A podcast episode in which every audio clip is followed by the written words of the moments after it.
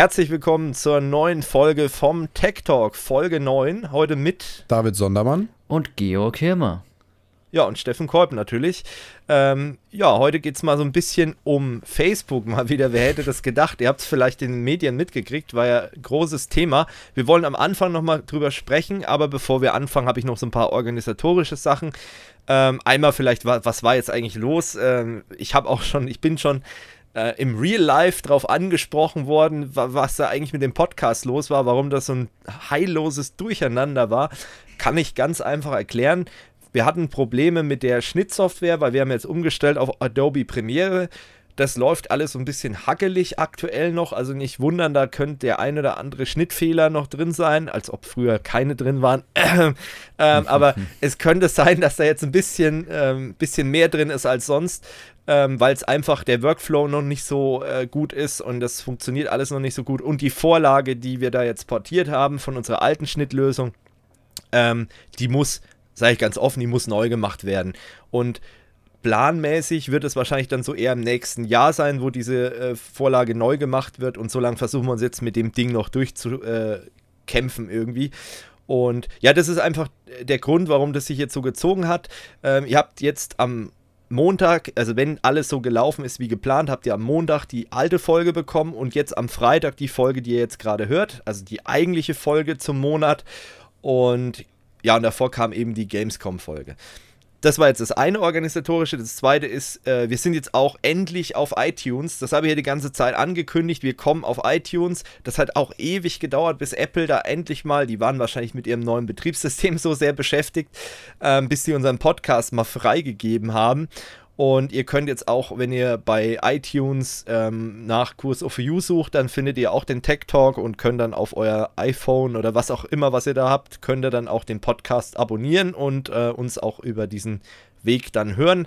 Nach wie vor natürlich auch auf Spotify genauso. Wenn ihr sagt, ich habe kein iTunes, dann könnt ihr auch auf Spotify uns hören und abonnieren. Und natürlich klassisch über YouTube, über unsere Website. Das wird es natürlich weiterhin geben. Gut, dann würde ich sagen, gebe ich gleich, übergebe ich mich gleich mal in Richtung David. ja, ich trinke hier gerade so ein Ostfriesentee. Mal gucken. Also, wenn, wenn ich mich übergebe, dann liegt es an dem Ostfriesentee. Ja. Aber der ist eigentlich ganz gut. Ich übergebe mal an den David, weil der hat sich mit dem Facebook-Thema so ein bisschen auseinandergesetzt. Ja, also so langsam äh, könnte man denken, dass F in Facebook steht für Fehler. Aber hm. schauen wir mal, oder für Fehler. Ähm, ja, vielleicht habt ihr es mitbekommen, mal wieder eine große Datenpanne bei dem großen sozialen Netzwerk Facebook. In dem Fall ähm, war es eine Kombination aus mehreren Softwarelücken gleich. Also man sieht auch, die bleiben nicht davon oder gerade die bleiben auch nicht davon verschont. Worum geht es genau? Und zwar sind knapp 40 Millionen Konten betroffen.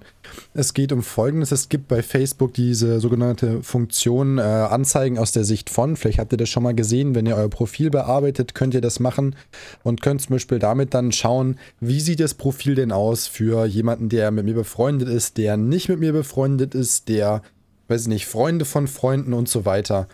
Und das Problem war, ähm, dass es da eine Schwachstelle gab. Es wird, ähm, vielleicht ist es schon mal aufgefallen, wenn ihr euch am Handy in der App einloggt ähm, und dann zum Beispiel den Messenger installiert, dann müsst ihr teilweise nicht mal ein Passwort eingeben, sondern dann steht einfach die, euer Bild, dann steht euer Name und dann das bin ich, klickt drauf und ihr seid eingeloggt. Das Ganze funktioniert mittels sogenannten Access Tokens, die werden generiert und somit braucht man dann eben kein Passwort und kein Benutzername. Jetzt ist das Problem, es hat sich da jemand, ähm, also wer genau es war, ist noch nicht ganz sicher, zunutze gemacht. Diese Anzeigen-Aus-Funktion ähm, hat er eben benutzt, um diese Access-Tokens auszulesen und dummerweise wurden in dieser, wurden dieser Funktion eine, der Facebook Video Player aus der Version von Juli 2017 geladen und der hat blöderweise auch noch diesen Access-Token nicht für ähm, Leute, die das Profil anschauen, sondern für Leute, die das Profil bearbeiten, quasi erstellt. Und somit hatte der, der Hacker dann eben Zugriff auf sämtliche Daten, könnte sich somit theoretisch direkt einloggen, ohne Passwort und E-Mail zu haben.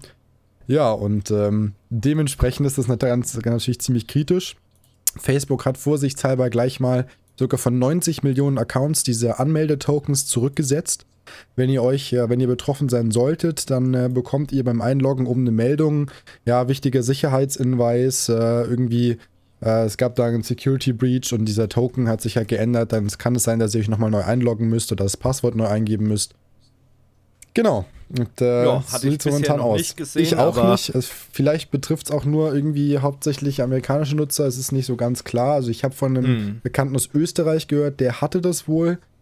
Ja, okay. aber so ganz klar ist es nicht. Und woher und wieso und wie das Ganze läuft, ist auch nicht ganz klar. Auffällig war nur, äh, das hat Facebook wohl schon festgestellt, dass diese Funktion Anzeigen aus Sicht von in den letzten mhm. Monaten oder in den letzten Wochen wahnsinnig viele Aufrufe und ungewöhnlich hohe Aktivitäten hatte.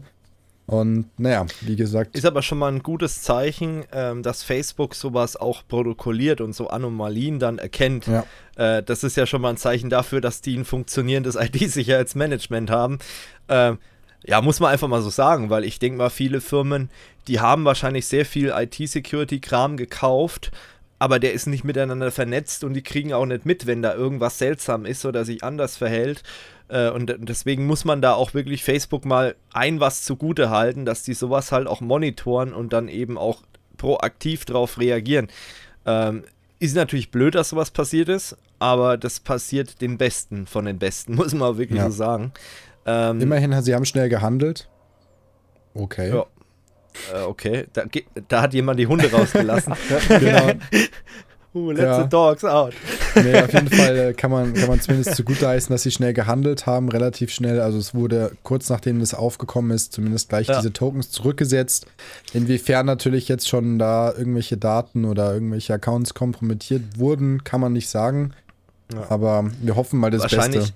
Wahrscheinlich haben wir das Glück, dass wenn der Podcast dann veröffentlicht ist, hat sich die Situation so geklärt, dass unsere Informationen hier total veraltet sind. Aber das ist einfach die Gefahr. Ja. Äh, wir nehmen das jetzt am, am 29.09. auf, die ganze Geschichte. Das heißt, bis vielleicht bis zum Release von dem Podcast kann sich da schon wieder einiges getan haben. Aber aktuell ist eben der Stand der, dass man noch nicht so genau weiß, vielleicht weiß es Facebook, aber hat es noch nicht an die Öffentlichkeit weitergegeben, äh, was da eigentlich Sache ist. Und man weiß natürlich auch nicht, für welche Zwecke das Ganze gemacht wurde. Man kann nur spekulieren. Und äh, ja. da gibt es natürlich, ich meine, Facebook ist ein Schlaraffenland für Datensammler und man äh, sieht es ja damals so an Cambridge Analytica, ne? Ja, Schlaraffenland für Datensammler, das ist ja genau das. Hatten wir ja vor einigen Folgen Thema, war das nicht sogar die erste Podcast Folge? Nee, die erste ja. war glaube ich mit dem Regierungshack, die genau, könnte ja. die zweite gewesen sein.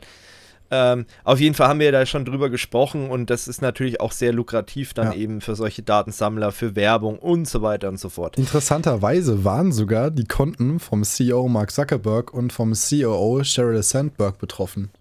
Hm. Also auch die sehr, sind da sehr blöd. Betroffen. Ja, natürlich. Vor allem, wenn, wenn die dann auch noch irgendwelchen privaten Kram mhm. äh, über. Das ist ja wirklich was, eine Horrorvorstellung von meiner Seite auch. Ähm, bei so Messenger-Diensten, ähm, wo man ja teilweise wirklich schon sehr private Sachen schreibt oder halt dann auch mal sich, sagen wir mal, sehr, äh, ja, nicht gerade wohlwollend gegenüber Personen äußert. Wenn sowas mal ge geknackt äh, wird und dann zum Beispiel auch deine Freunde dann vielleicht äh, alles lesen können, was da geschrieben wird und so.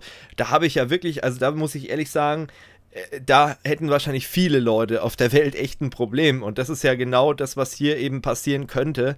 Ähm, was aber auch keine Lösung ist, sage ich mal, komplett auf die Dienste zu verzichten. Ich meine, die Gefahr, die besteht, so eine latente Unsicherheit und Gefahr hast du immer. Ähm, und äh, letztendlich kann ich da vielleicht nur den Tipp geben, naja, vielleicht dann wirklich nur im, im Real Life über irgendwelche Leute lästern oder mhm. so.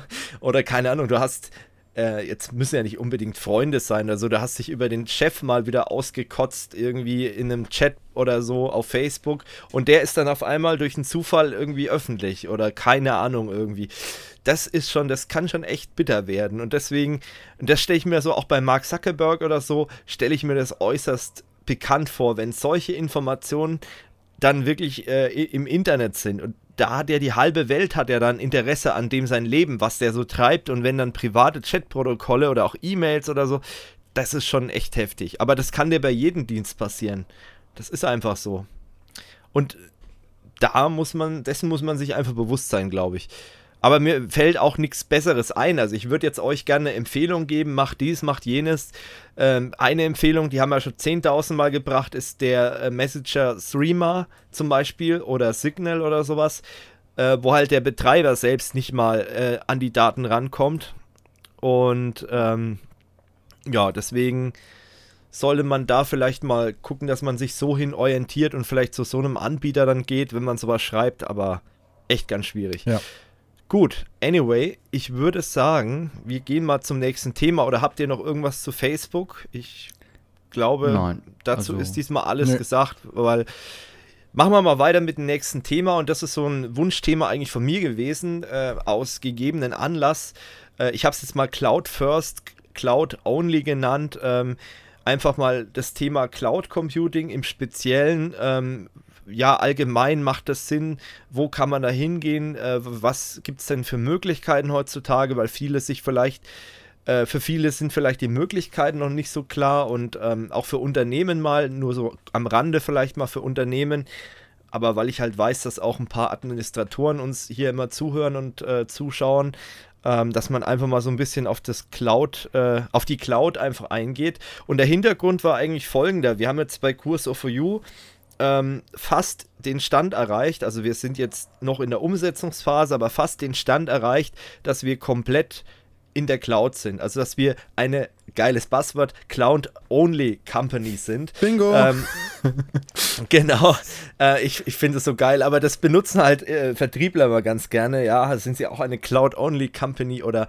äh, ja, nee, auf jeden Fall sind wir da eine Cloud-Only-Company. Wir haben alle ähm, Ressourcen, die unsere ähm, Leute hier betreffen, ähm, also sprich Redakteure, aber auch in unserem Business, also bei der Kurs of You Services, äh, alles in der Cloud, alle Server, alle Systeme, ob das jetzt die Buchhaltung ist, ob das Dokumentationssysteme sind, äh, ob das jetzt, äh, keine Ahnung, unser Videoarchiv zum Beispiel, das ist ja, das war die größte Herausforderung. Äh, Und das sind wir, das ist aktuell auch noch offen. Da sind noch einige Gigabyte, ich glaube sogar zwei Terabyte, die äh, noch in die Cloud müssen. Und das ist halt schwierig, weil das liegt hier alles noch bei mir zu Hause. Und das kommt noch aus der Zeit, wo halt Kurs OFU wirklich auf einen Ort beschränkt war. Wir sind ja mittlerweile über ganz Deutschland verteilt. Ja, München hier zum Beispiel im Raum hier, natürlich mit mir hier Coburger Landkreis, aber dann auch Weiden in der Oberpfalz zum Beispiel oder dann Richtung Frankfurt, Aschaffenburg, äh, Köln. Das heißt, wir können eigentlich gar nicht mehr so arbeiten, wie wir das früher gemacht haben. Also früher, das klingt so krass, aber das sind trotzdem mittlerweile schon fast zehn Jahre wieder, äh, wo ich damals eben mit Nico zusammen Kurs of For You angefangen habe, wo wir wirklich noch, da bin ich mit dem Fahrrad zu ihm hingefahren mit der USB-Festplatte, ähm, wie er dann Videos gecuttet hatte äh, und habe ihm das Videomaterial auf der USB-Festplatte gegeben.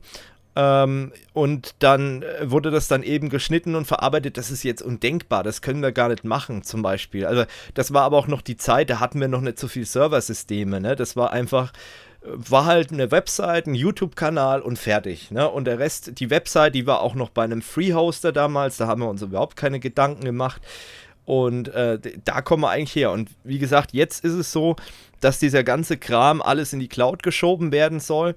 Und ähm, wir haben uns da halt genauer Gedanken gemacht und ähm, dadurch, dass wir halt jetzt mittlerweile so viel auch schon seit Jahren mit Cloud, äh, ja, Cloud Computing arbeiten, sag ich mal, können wir auch unsere Expertise an unsere Kunden weitergeben äh, bei der Kurs of You Services. Das ist ja, wer es nicht weiß, das ist ja unsere Firma dahinter. Das hier ist ja unser Hobbyprojekt, kursoforyou.com und Kurs of You Services ist die Firma, äh, die halt eben auch ähm, Dienstleistungen anbietet. Und äh, da können wir dann eben auch Unternehmen oder auch Privatpersonen unter Umständen beraten, was jetzt Cloud Computing angeht. Aber wir beraten euch jetzt hier auch völlig kostenlos, völlig äh, neutral, herstellerneutral, auch hier in dem Podcast mal ein bisschen. Ähm, ich würde jetzt erst gerne mal in die Runde fragen, habt ihr euch beide mal überlegt, so was habt ihr so für Cloud-Anwendungen? Was benutzt ihr außer jetzt die Sachen von Kurs of You? Was benutzt ihr so in der Cloud eigentlich? Fangen wir vielleicht mal beim David oder bei Georg an, keine Ahnung. Ja, ich kann auch anfangen. Äh, was habe ich momentan in der Cloud? Ich habe halt so äh, ganz unwichtige Dokumente zum Beispiel oder so Portable Apps in meiner Cloud, wo ich halt einfach zum Beispiel so Reisedokumente habe, dass wenn ich irgendwo mal verreist und sage, oh, jetzt habe ich doch was vergessen auszudrucken, dass ich das dann äh, immer dabei habe. Also, Mhm. Also zum Beispiel deine Bahntickets. Genau. Sowas als PDF. Mhm. Aber Und da benutzt du was für einen Dienst? äh, das ist jetzt mittlerweile OneDrive geworden.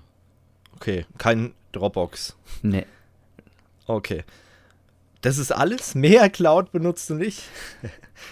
mm, nicht bewusst. Okay.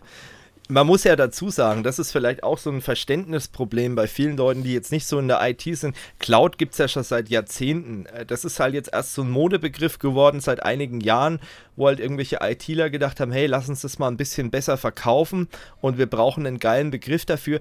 Aber das, was viele unter Cloud verstehen, äh, gibt es schon seit Jahrzehnten. Das nannte sich früher Webhosting, V-Server, Root-Server, Dedicated Server. Ähm, das war einfach der, der Server in einem Rechenzentrum oder eben Webspace oder irgendwie sowas. Oder und wenn es nur ein E-Mail-Postfach ist bei einem Provider, ähm, das ist eigentlich auch schon Cloud Computing. Was jetzt natürlich in den letzten Jahren noch dazugekommen ist, ist einfach diese krasse Automatisierung von den Clouds, dass ich, oder Skalierung auch, dass ich äh, meine Ressourcen skalieren kann, beliebig und solche Geschichten im laufenden Betrieb besten noch nach Minuten oder Sekunden Abrechnung. Das war früher noch nicht so. Das ist jetzt neu gekommen, dadurch, dass die Cloud so getrennt ist. Aber an sich die Technologie, dass ich eben Daten von On-Premise, wie man so schön sagt, von zu Hause in ein Rechenzentrum bringe und die, das Ganze dann darüber nutze oder Sachen in einem Rechenzentrum berechnen lasse oder wie auch immer, das gibt schon seit Jahrzehnten und das äh, im, im B2B-Umfeld, also im, im Business-Umfeld unter Firmen wird das auch schon seit Ewigkeiten so gelebt. Also ich kenne das auch noch aus meiner Firma, da hat man dann auch zum Beispiel Kunden ähm, für ERP-Systeme über VPN angebunden. Da hat man ja, da hat man von Hosting gesprochen, aber in, im Wesentlichen ist es eine Cloud-Geschichte, eine Cloud-Dienstleistung gewesen.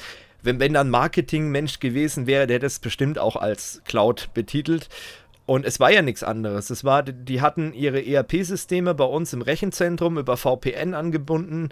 Ähm, und das ist eindeutig ein Cloud-Service gewesen. Ne? David, was Ja. benutzt du so?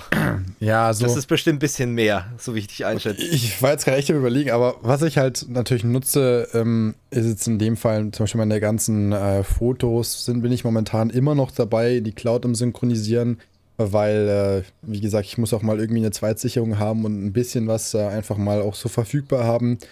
Ähm, weil ich meine, Festplatten sind jetzt auch schon ein bisschen älter, da muss man ein bisschen was wegsichern. Dann natürlich halt äh, Dokumente, die ich häufiger brauche, die liegen natürlich bei mir auch in der Cloud, habe ich da drin. Dann hatten wir beides ja letztens auch erst ähm, irgendwie, ja, man will mal irgendwie Collaboration-mäßig was zusammenarbeiten oder auf einer Maschine was machen, dann hat man sich mal schnell irgendwie so eine VM in der Cloud da zusammengeklickt und irgendwie Ja. mit einem Linux drauf, um mal was zu entwickeln und keine Ahnung, nach einer Woche schmeißt die Dinge halt wieder weg, wenn du es nicht mehr brauchst oder so. Genau, Super nach praktische Minuten Sache. genau abgerechnet. Genau, lauter solche Sachen. Und ähm, ja, was habe ich denn noch in der Cloud? Boah, es, ich weiß nicht, ist wahrscheinlich relativ viel, nur so, so richtig auf dem Schirm hat man es, glaube ich, gar nicht. Ich glaube, das ist weitaus mehr, als man vielleicht sogar denkt. Und das ist ja auch das Schöne. Also, was jetzt hier überhaupt noch nicht im, im Gespräch war, wenn man mal in Richtung Gaming denkt, Steam zum Beispiel Mhm. oder Origin oder Mir sowas. fällt gerade oder noch was ein. Äh, Passwortmanager, Stichwort, das ist ja im Prinzip auch in der Cloud. Oh, oh, heißes Eisen. Ich, ich möchte nicht wissen, wie jetzt gerade unsere Zuschauer oder Zuhörer zusammengezuckt sind. Passwörter in der Cloud. Oh Gott, oh Gott. Ja, ja. Reden wir gleich nochmal drüber. Aber das ist gut, dass du es Ist mir erwähnt hast. gerade bei dem Blick auf meine Taskleiste aufgefallen. Ja, weil, weil da viele Ja. eben äh, wirklich, ähm, wie soll ich sagen, Ausschläge bekommen oder, oder abdrehen. Aber da Ja, können wir gleich nochmal drüber reden. noch drüber gequatscht, ne? Genau. Oder ähm, Firefox, denke ich jetzt auch Ja, mal. Firefox wer, wer benutzt die Synchronisation vom Genau. Firefox? Auch Ja. eine Cloud-Anwendung. Dann bin ich gerade Äh, dabei, vielleicht ja mal irgendwie notizenmäßig, was auch in der Cloud läuft, vielleicht ja so OneNote oder sowas, mal schauen. Genau, das ist ja dann wieder dran. die Office 365, Microsoft-Baustelle Genau. ist ja auch Cloud. Also, oder wer zum Beispiel, noch ganz andere Geschichte, wer zum Beispiel unsere Voice-Server, also Kurs of You hat ja Mumble-Server, Teamspeak-Server äh, benutzt, das ist ja auch Cloud. Das ist bei uns in der Cloud auf einem Server ähm, bei Kurs of You ist es eine virtuelle Maschine, die da läuft, und da also ein Linux, und da läuft eben dann unser Mumble-Server und unser äh, Teamspeak-Server. Das ist auch in der Mhm. Cloud. Ähm, und, und das sind so Sachen, da, da, das, da denkt man gar nicht dran. Also ja. für einen ist so alles immer näher, das ist ja lokal irgendwie installiert und ich glaube auch dadurch, dass sich das alles so anfühlt oder man merkt ja diesen Medienbruch gar nicht, dass das jetzt schon Cloud ist, äh, das macht die Sache recht komfortabel. Ähm, vielleicht sollte man auch noch mal ähm, auf das Thema ähm, ja, Kosten eingehen. Ähm, man muss sich auch immer überlegen, weil ja viele Unternehmen, gerade bei Unternehmen ist es immer so ein Thema, spare ich denn wirklich äh, bei der Cloud Geld? Und da muss ich sagen, ähm, das muss man sich wirklich genau durchrechnen. Wir haben dann gleich noch ein Beispiel, ähm, das hat Georg vorhin mal durchgerechnet im Vorgespräch zu unserem Podcast. Ähm, da geht es aber um eine Privatkundenlösung. Ähm, wenn man sich aber zum Beispiel die Cloud anguckt, man hat als Unternehmen virtuelle Maschinen, virtuelle Server und sagt, hey, es wäre ganz cool, wenn man die in die Cloud schafft. Grundsätzlich, wenn man zum Beispiel diese Public Clouds, ob das jetzt eine Amazon ist mit AWS oder Microsoft Azure, äh, wenn man sich die anguckt und die berechnen ja minutengenau, teilweise sekundengenau äh, deinen Verbrauch von deiner VM. Und da ist mir so aufgefallen, und das habe ich auch oft gelesen, dass diese Clouds, ich glaube, 1 und 1 bietet das mittlerweile auch an, Hetzner Online, die bieten alle so minutengenaue Abrechnungen an. Wenn man einen Server wirklich vorhat, 24-7 mit der gleichen Last durchlaufen zu lassen, dann ist es teurer, wenn ich das in so einer skalierbaren Cloud laufen lasse, als wenn ich das jetzt in als normaler Root-Server, V-Server, wie das früher hieß, äh, in einem Rechenzentrum einfach hoste. Das ist Fakt. Das ist einfach teurer. Dafür habe ich aber den Komfort, ich kann im laufenden Betrieb beliebig hoch und runter skalieren. Das ist, oder ich kann auch beliebig äh, neue erstellen, wieder löschen und wenn ich die nur drei Minuten brauche. Das ist das, was David ja vorhin gerade gesagt hat. Wir hatten jetzt den Fall, wir müssen was entwickeln für Kurs of You auf Linux-Ebene und wir haben einfach eine VM gebraucht. Dann habe ich gesagt, okay, können wir auf meinem Rechner machen oder auf dem David sein Rechner. Macht aber keinen Sinn, weil wir eigentlich brauchen wir das nur kurz und es muss jeder ja. von uns darauf zugreifen und vor allem soll doch einheitlich mit unseren anderen Systemen eben laufen, weil jeder hatte wieder lokal nach einer anderen Konfiguration oder andere irgendwie, genau. ne, wo es anders läuft. Richtig. Und deswegen haben wir einfach gesagt, okay, lass uns so eine VM zusammenklicken. Das war ruckzuck da, wir konnten uns einloggen, wunderbar. Jetzt wird das Ding da auf dieser VM entwickelt. Wenn es dann fertig ist, ähm, können wir es äh, löschen. Ich hatte jetzt vor ein paar Tagen hatte ich den Fall, dass ich eine virtuelle Maschine von einem Rechenzentrum ins andere äh, migrieren musste und konnte das aber nicht direkt machen. Und äh, dann habe ich mir einfach einen, einen Server geklickt und habe dann einen Storage drauf installiert, eine SMB-Freigabe und habe dann eben den Server über diese SMB-Freigabe migriert von einem Rechenzentrum ins andere und danach habe ich den Server einfach wieder gelöscht. Wunderbare Sache, das Ding hat mich, die Migration hat mich 10 Cent gekostet. Und wenn ich jetzt so eine VM wirklich mal für einen Monat dann angemietet hätte mit Laufzeit, wäre Bullshit gewesen. Das sind so die Vorteile, da muss man sich halt drüber im Klaren sein. Skalierung, ein riesen Mehrwert von der Cloud. Dann habe ich oftmals ja das Ding, wenn ich jetzt so, ich meine, wir als Kurs of You Services, wir beraten ja auch kleine Unternehmen, ähm, oder auch in meinem normalen Dayjob ist es ja so, dass wir auch Unternehmen, jetzt weniger, aber früher habe ich das mehr gemacht, auch Unternehmen beraten in Sachen Hosting. Ähm, und wenn man sich teilweise anguckt, gerade in so kleineren Unternehmen, jetzt eine Schreinerei oder keine Ahnung, irgendwie ein kleiner Einzelhandel oder eine Druckerei oder irgendwie sowas, so ein Zehn-Mann-Betrieb oder noch kleiner, die haben dann irgendwo in der Besenkammer einen Server stehen, der ist 20 Jahre alt gefühlt. Ähm, vielleicht nicht mal eine Datensicherung, nicht mal eine, eine Festplattenspiegelung drin, gar nichts. Der total verstaubt, vielleicht keine Klimaanlage, keine USV-Anlage, um Stromunterbrechungen zu überbrücken.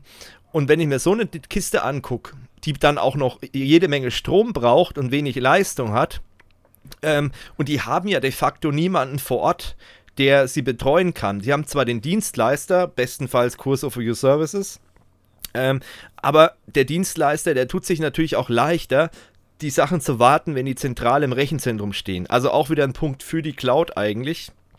Und ähm, das ist halt oftmals wirklich ein Problem. Also die physikalische Sicherheit, wie es so schön heißt im IT-Sicherheitsmanagement, die physikalische Sicherheit ist vor Ort on-premise bei vielen Unternehmen einfach nicht gegeben, weil die meisten Unternehmen kein eigenes Rechenzentrum haben. Also äh, die meisten halten da kein eigenes Rechenzentrum mit USV und allem Pipapo vor. Das nächste ist natürlich auch die Internetanbindung. Also welches Unternehmen hat so eine gute Internetanbindung, um zum Beispiel auch DDoS-Angriffe abwehren zu können? Das ist völlig utopisch eigentlich für ein kleines mittelständisches Unternehmen, wenn man sich auch mal die Preise anguckt, was so eine ähm, synchrone DSL-Leitung kostet. Äh, man muss allerdings auch dazu sagen, eine synchrone DSL-Leitung, äh, damit kannst du auch keine Cloud-Dienste oder keine Dienste nach außen hin anbieten. Mhm. Ähm, das ist einfach unmöglich. Und da ist man halt in der Cloud dann auch in einer ziemlich guten Situation. Äh, Rechenzentren, also zum Beispiel, wo wir unsere Kurs of You Server drin haben oder auch Server für unsere Kunden hosten. Ähm, da ist es halt eben so, wir haben halt ähm, mehrere Carrier, die da eben reingehen. Also das heißt also, das Routing zu dem einzelnen Anschluss ist auch relativ zügig.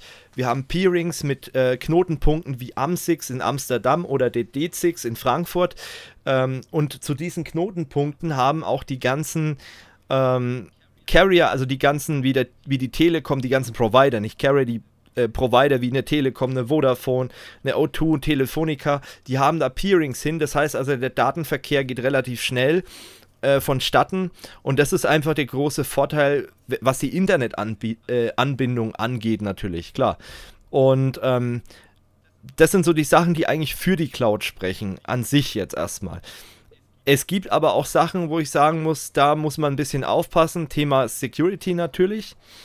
Aber an sich, sage ich mal, und das ist jetzt wirklich eine steile These, werden mich viele für hauen, ist aber die IT-Security in der Cloud, ähm, kommt auf den Anbieter drauf an, wesentlich besser als die IT-Security on-premise. Das gleiche Beispiel wieder wie mit dem, mit dem Server in der Besenkammer äh, der bei 30 Grad da vor sich hin werkelt und keine Wartung mehr drauf hat und so weiter, hast du nämlich auch in der IT-Security. Große Rechenzentren oder Rechenzentren, auch die von Kurs of For You, haben ein Security Operations Center. Da sitzen 24-7 Leute dort, die gucken nach, passiert irgendwas Seltsames im Netzwerk und reagieren dann darauf wer hat sowas? Welche Schreinerei, welche, äh, welches kleine Anwaltsbüro oder welcher Zahnarzt hat sowas bei sich in der Praxis oder in der Firma zu Hause? Das gibt's einfach nicht. Da gibt's niemanden, der 24/7 aufs Monitoring guckt und schaut, ob da irgendwelche Anomalien sind und kann dann dementsprechend reagieren. Das ist wieder ein Punkt, wo ich sage, das ist äh, puncto Sicherheit, jetzt was die Angriffe von außen angeht, eigentlich sogar genau besser. Und zum anderen ist es ja auch so, dass viele Leute, obwohl sie das äh, zu Hause stehen haben, trotzdem die Dienste nach außen hin veröffentlichen, weil sie es irgendwie brauchen. Da läuft ein Mail-Server, da läuft eine ERP-Lösung, die über eine App äh, erreichbar ist oder Vergleichbares. Und dann wird das Ganze trotzdem nach außen hin veröffentlicht. Und ähm, dann habe ich ja auch wiederum äh, Sicherheitslücken. Ähm, das jetzt zu dem Thema, aber Thema Sicherheit ist halt auch viel mehr. Thema Sicherheit ist zum Beispiel auch Datenschutz und da haben viele halt einfach ein Problem. Das ist, glaube ich, auch so der Punkt, warum so, so eine gewisse Cloud-Verdrossenheit in Deutschland herrscht. Wenn du so Mittelständler vor ein paar Jahren noch gefragt hast als Vertriebler oder so mit dem Thema Cloud ankamst, dann bist du schon vorsichtig wieder zur Tür begleitet worden. Äh, mittlerweile denkt man da dann doch ein bisschen anders. Aber für viele ist es halt einfach noch ein No-Go, ihre privaten Daten irgendwo in die Cloud zu schieben. Ähm, da muss man natürlich auch sagen, okay, da gibt es natürlich Cloud-Anbieter, wo man ein bisschen mehr Bauchschmerzen hat. Äh, für gewöhnlich sind es eigentlich so die US-amerikanischen Anbieter, Microsoft Cloud zum Beispiel ähm, oder Amazon. Ähm, aber ähm, man muss dazu sagen, man kann da ja auch was dagegen tun. Ich kann meine Daten verschlüsseln, dann ist es schon mal schwieriger, da ranzukommen. Natürlich nicht unmöglich. Ähm, da ist irgendwo gerade eine Alexa losgegangen. Und ähm, es ist natürlich nicht unmöglich, aber ähm, man hat zumindest einen gewissen Grundschutz, äh, dass die Daten nicht so an x-beliebige herankommen. Und dann kann ich mir in der Cloud ja meine Umgebung genauso aufbauen wie zu Hause und vielleicht sogar noch besser, weil ich kann skalieren oder ich kann noch einzelne Netzwerksegmente einrichten, Firewalls davor setzen, ist zu Hause natürlich auch keine schlechte Idee. Ähm, oder in der Firma eine Firewall davor zu setzen. Aber äh, wenn ich das in der Cloud mache, da bin ich halt wesentlich flexibler und was ich auch, oder was wir bei Kurs of You auch äh, schätzen, ähm, ist einfach die Standortredundanz. Bei Kurs of You haben wir ja Server auf mehrere Rechenzentren verteilt. Aktuell haben wir Server in Nürnberg, München äh, und in Helsinki stehen. Und ähm, haben da eben zum Beispiel Redundanzen über diese Rechenzentren. Und ähm, das ist halt ein Vorteil, den kann ich zu Hause oder kann ich in der Firma knicken. Außer ich habe mehrere Standorte, dann sollten die aber auch eine gewisse äh, Entfernung voneinander haben. Und das sind so Sachen, wenn man das alles in die Kostenberechnung mit einberechnet, Weil im ersten Moment ist Cloud vielleicht immer ein bisschen teurer. Wenn man sich aber das mal alles vor Augen führt, diese Standorte zu betreiben, diese Absicherung, Klimatechnik, Überwachung, äh, USV-Anlagen, BMZ, Internetanschluss und so weiter und so fort, dann wird man mit der Cloud definitiv billiger fahren, als wenn man das Ganze on-premise irgendwie umsetzt und dann vielleicht noch einen zweiten Standort ausbauen muss und da eine Videoüberwachung reinbaut, eine Klimaanlage und so weiter und so fort. Und äh, das sind so die, die Pros eigentlich für die Cloud. Also ihr merkt schon, ich bin ein, ein großer Fan von der Cloud. Ich meine, muss dazu sagen, der Fairness halber, wir verkaufen das natürlich auch als Dienstleistung Cloud.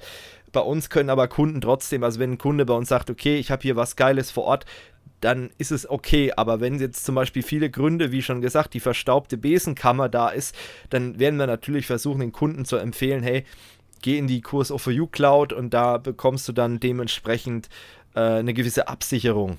Das ist so der Grund. Jetzt vielleicht noch die Frage an, an euch wieder mal in die Runde. Ähm, was, habt, was seht ihr eigentlich so für Risiken oder habt ihr irgendwelche Befürchtungen, wenn ihr Cloud-Dienste benutzt oder sagt ihr, hey, das ist eigentlich ist so alles sicher oder ist so noch nie was passiert? Oder macht ihr euch darüber überhaupt keine Gedanken mittlerweile mehr? Hm.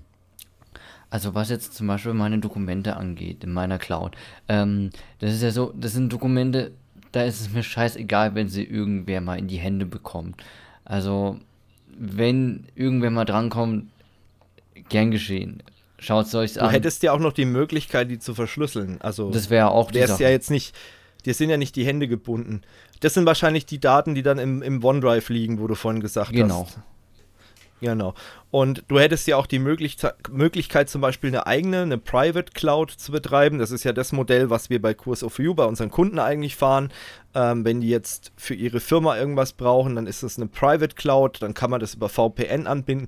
Ist jetzt nicht alles so sexy, aber du hast einen eigenen Server und da bist du der Herr drauf ähm, und dann sind die Daten auch verschlüsselt und du hast halt nicht das Problem, dass da noch ein Anbieter da ist, der vielleicht die äh, Entschlüsselungscodes oder so weiß. Das ist halt immer, das ist das Risiko, was man vielleicht hat, äh, wenn man so einen Public Cloud Betreiber nimmt oder so eine große Cloud wie, in, was weiß ich, ein OneDrive oder eine Dropbox oder Google Drive auch. Ähm, dann hast du da wirklich die Hoheit über deine Daten. Und ja, das kann natürlich auch ein Ansatz sein. Äh, David, wie ist es bei dir?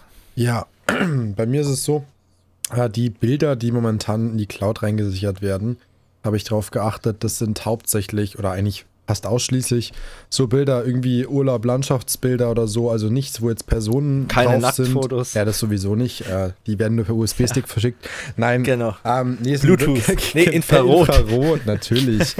Nein, also ich achte da schon drauf, dass das wirklich Daten sind oder einfach Bilder sind, die jetzt nicht so kritisch sind, wo ich jetzt sage, okay, keine Ahnung, äh, Landschaftsbilder, generell Fotografie, Langzeitbelichtungen, Videomaterial, das, das haue ich alles da hoch, weil ich meine, ähm, was, was soll da passieren, selbst wenn das irgendwie mal rauskommt, meine Güte, da ist da ein Bild, wie ich, weiß nicht, beim Wandern irgendwo in der Walachei stehe.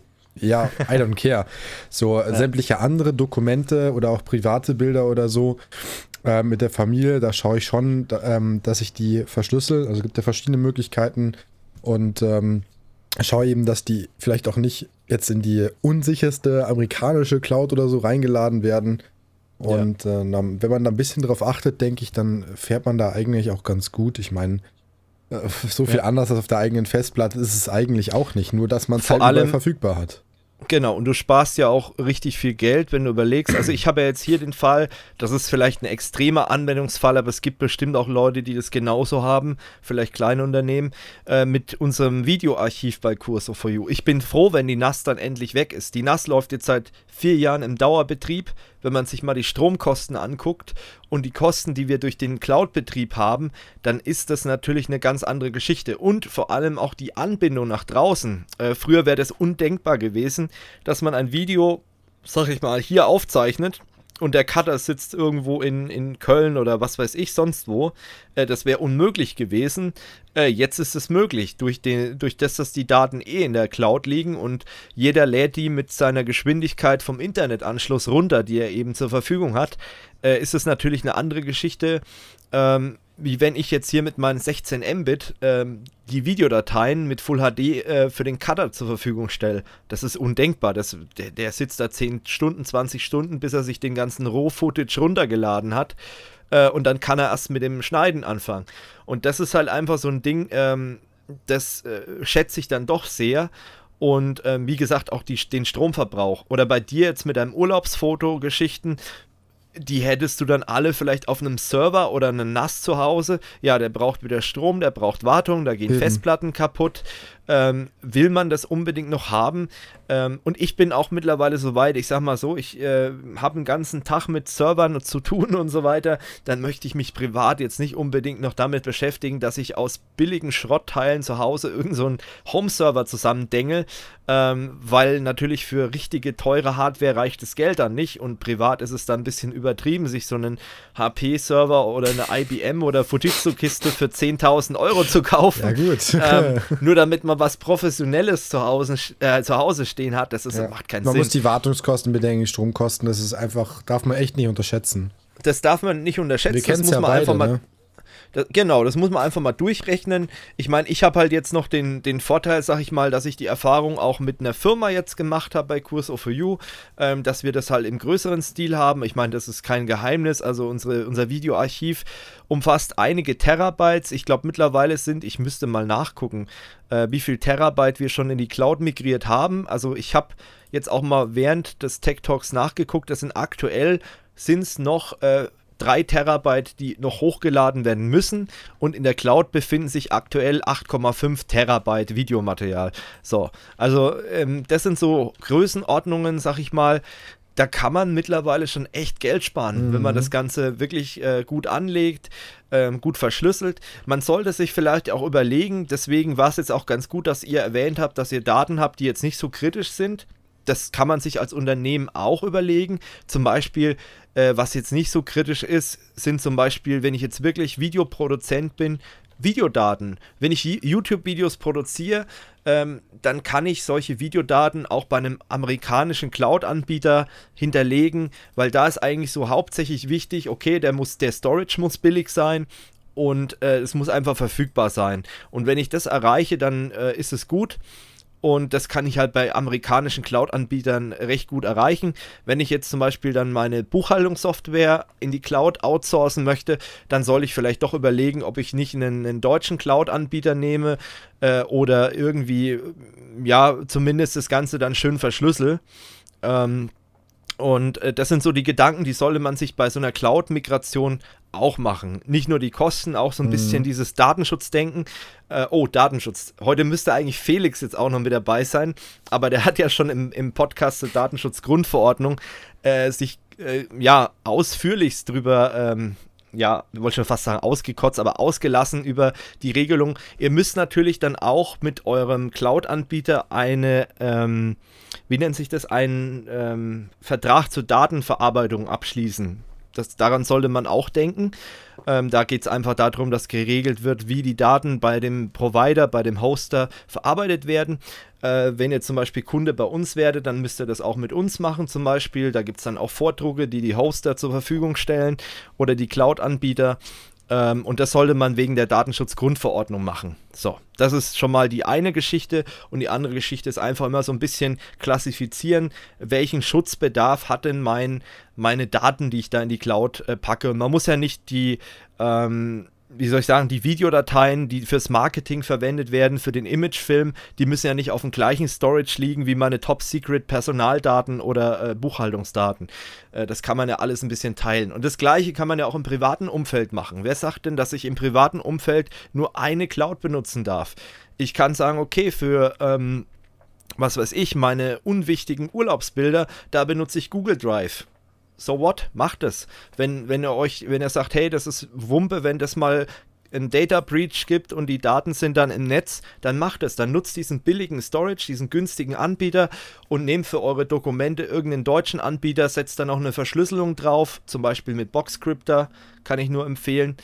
Und ähm, ja, dann, dann ist es auch eine, eine sichere Geschichte. Und das kann ich empfehlen. Oder es gibt auch noch andere Anbieter, die sowas verschlüsseln. Früher gab es TrueCrypt, äh, es gibt ja jetzt VeraCrypt. Ähm, kann ich aber auch nur bedingt empfehlen, VeraCrypt. weil da wird ja mit Containern gearbeitet und wenn sich da was ändert in dem Container, wird die komplette Datei neu hochgeladen. Macht keinen Sinn, also da macht es eher Sinn, solche Tools zu nehmen, wie eben äh, Boxcrypter, die dann eben einzelne Dateien verschlüsseln. Da gab es auch noch eine Open Source Variante von Boxcrypter, die fällt mir gerade nicht mehr ein. Aber wie gesagt, der Weg ist klar, wo es dahin geht. So, jetzt haben wir über diese ganze Geschichte geredet, was jetzt Server angeht, was Storage angeht. Ähm, was jetzt noch fehlt, ist zum Beispiel Applikationen in der Cloud. Also ich krieg's immer mehr mit, dass zum Beispiel Buchhaltungssoftware in der Cloud läuft. Ähm, wir bei QSO4U, wir haben übrigens auch unsere Buchhaltungssoftware in der Cloud, im deutschen Rechenzentrum, aber in der Cloud. Ähm, hat den Vorteil, wir können von allen Endgeräten drauf zugreifen. Ähm, wenn zum Beispiel ein Kunde seine Rechnung bar bezahlt, dann können wir ihn auf ein Tablet die Rechnung präsentieren, können die dann übers Tablet an seine E-Mail-Adresse schicken, können einen Beleg über einen Drucker zum Beispiel noch ausdrucken ähm, oder er kann auch über EC-Karte bezahlen. Äh, das geht auch. Ähm, das geht aber auch nur, weil das Ganze über die Cloud läuft. Wenn es irgendwo on-premise wäre, könnte ich sowas gar nicht machen. Dass ich, egal wo ich bin, äh, beim Kunden vor Ort, könnte ich dann sowas gar nicht äh, realisieren. Und das ist halt so eine Geschichte, die kriegt man auch nur mit der Cloud hin. Ähm, wo, ähm, vielleicht mal in die Runde, habt ihr in eurem Unternehmen oder vorherigen Unternehmen mhm. ähm, Cloud-Umgebungen genutzt oder ähm, war das bei euch überhaupt kein Thema? Äh, bei uns war es tatsächlich das Ticketsystem.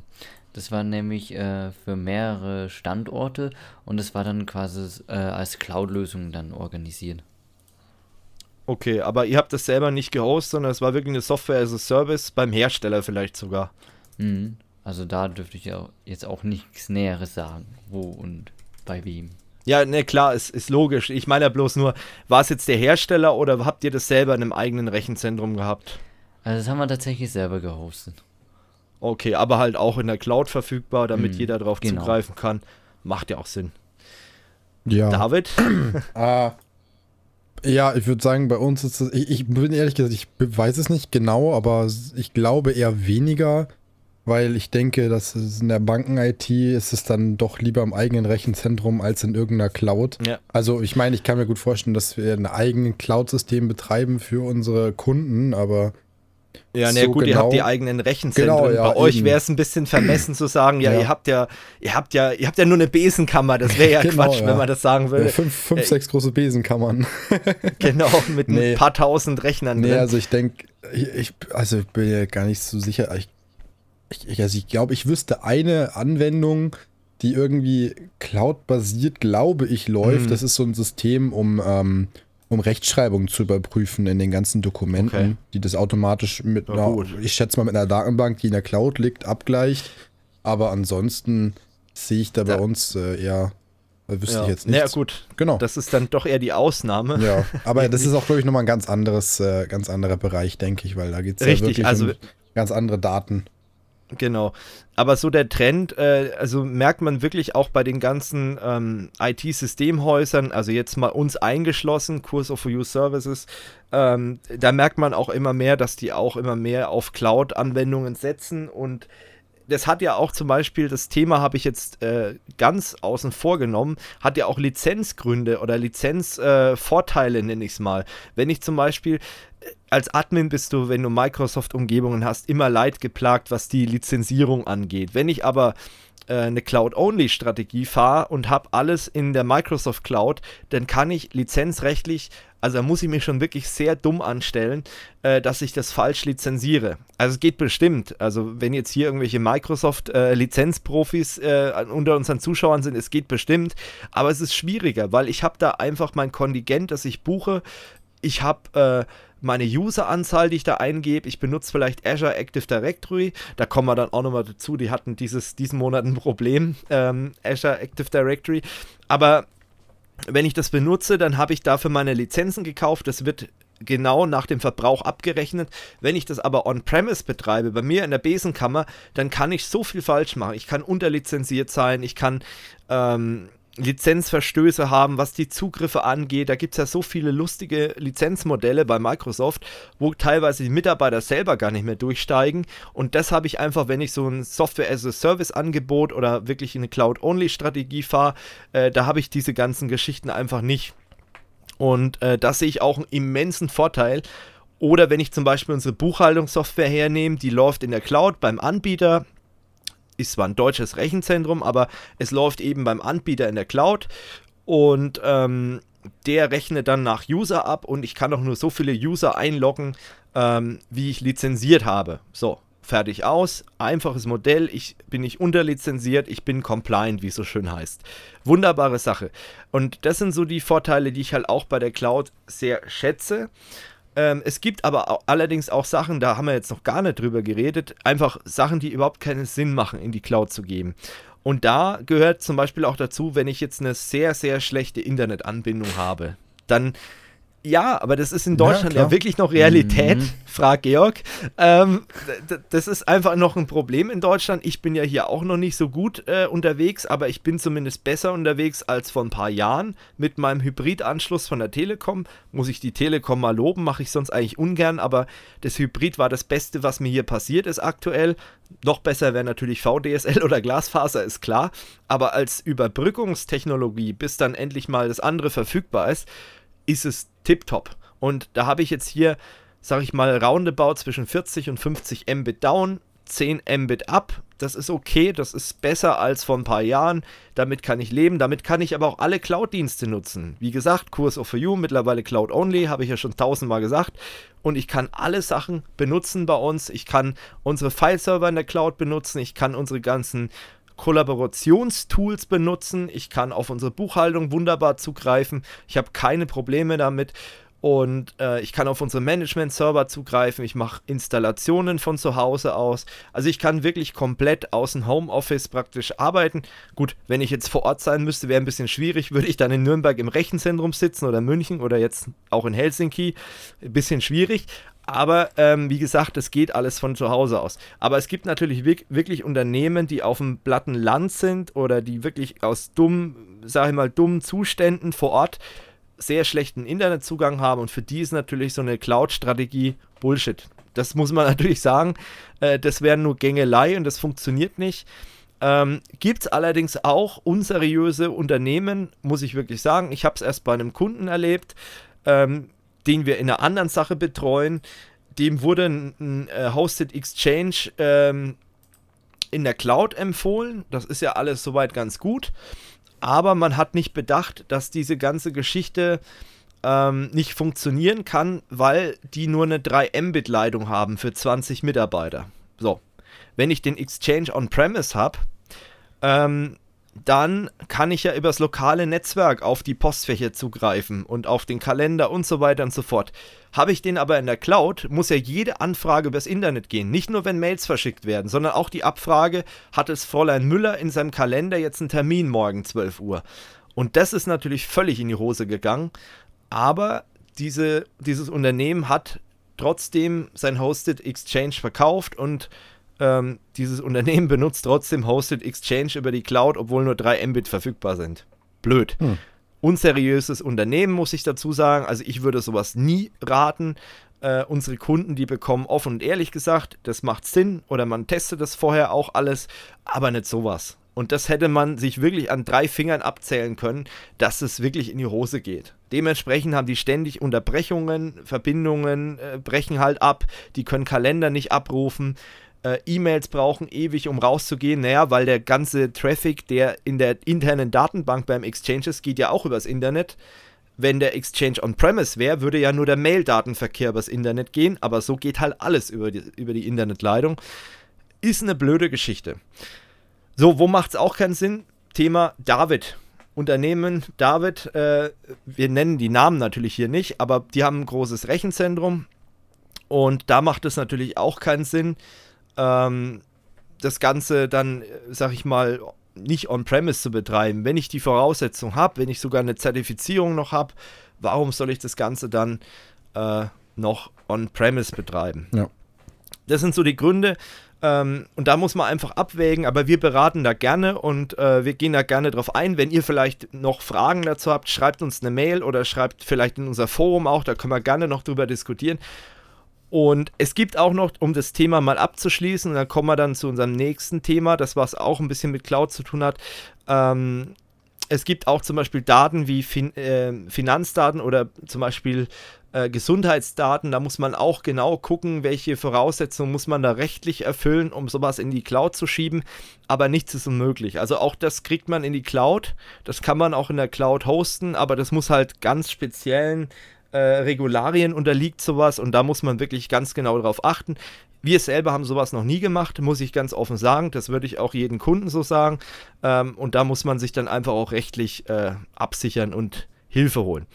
Was wir aber jetzt noch gemacht haben, und da habe ich auch gedacht, das ist unmöglich, sowas in die Cloud zu bringen, äh, ist Gaming und eben auch Videoschnitt. Und äh, da hat uns ein Dienst geholfen, der nennt sich Shadow. Und äh, da wird es auch nochmal ein separates Video darüber geben, aber ich wollte jetzt einfach mal drüber reden. Das ist auch so ein bisschen auch ein Grund gewesen, warum wir das jetzt angeschnitten haben.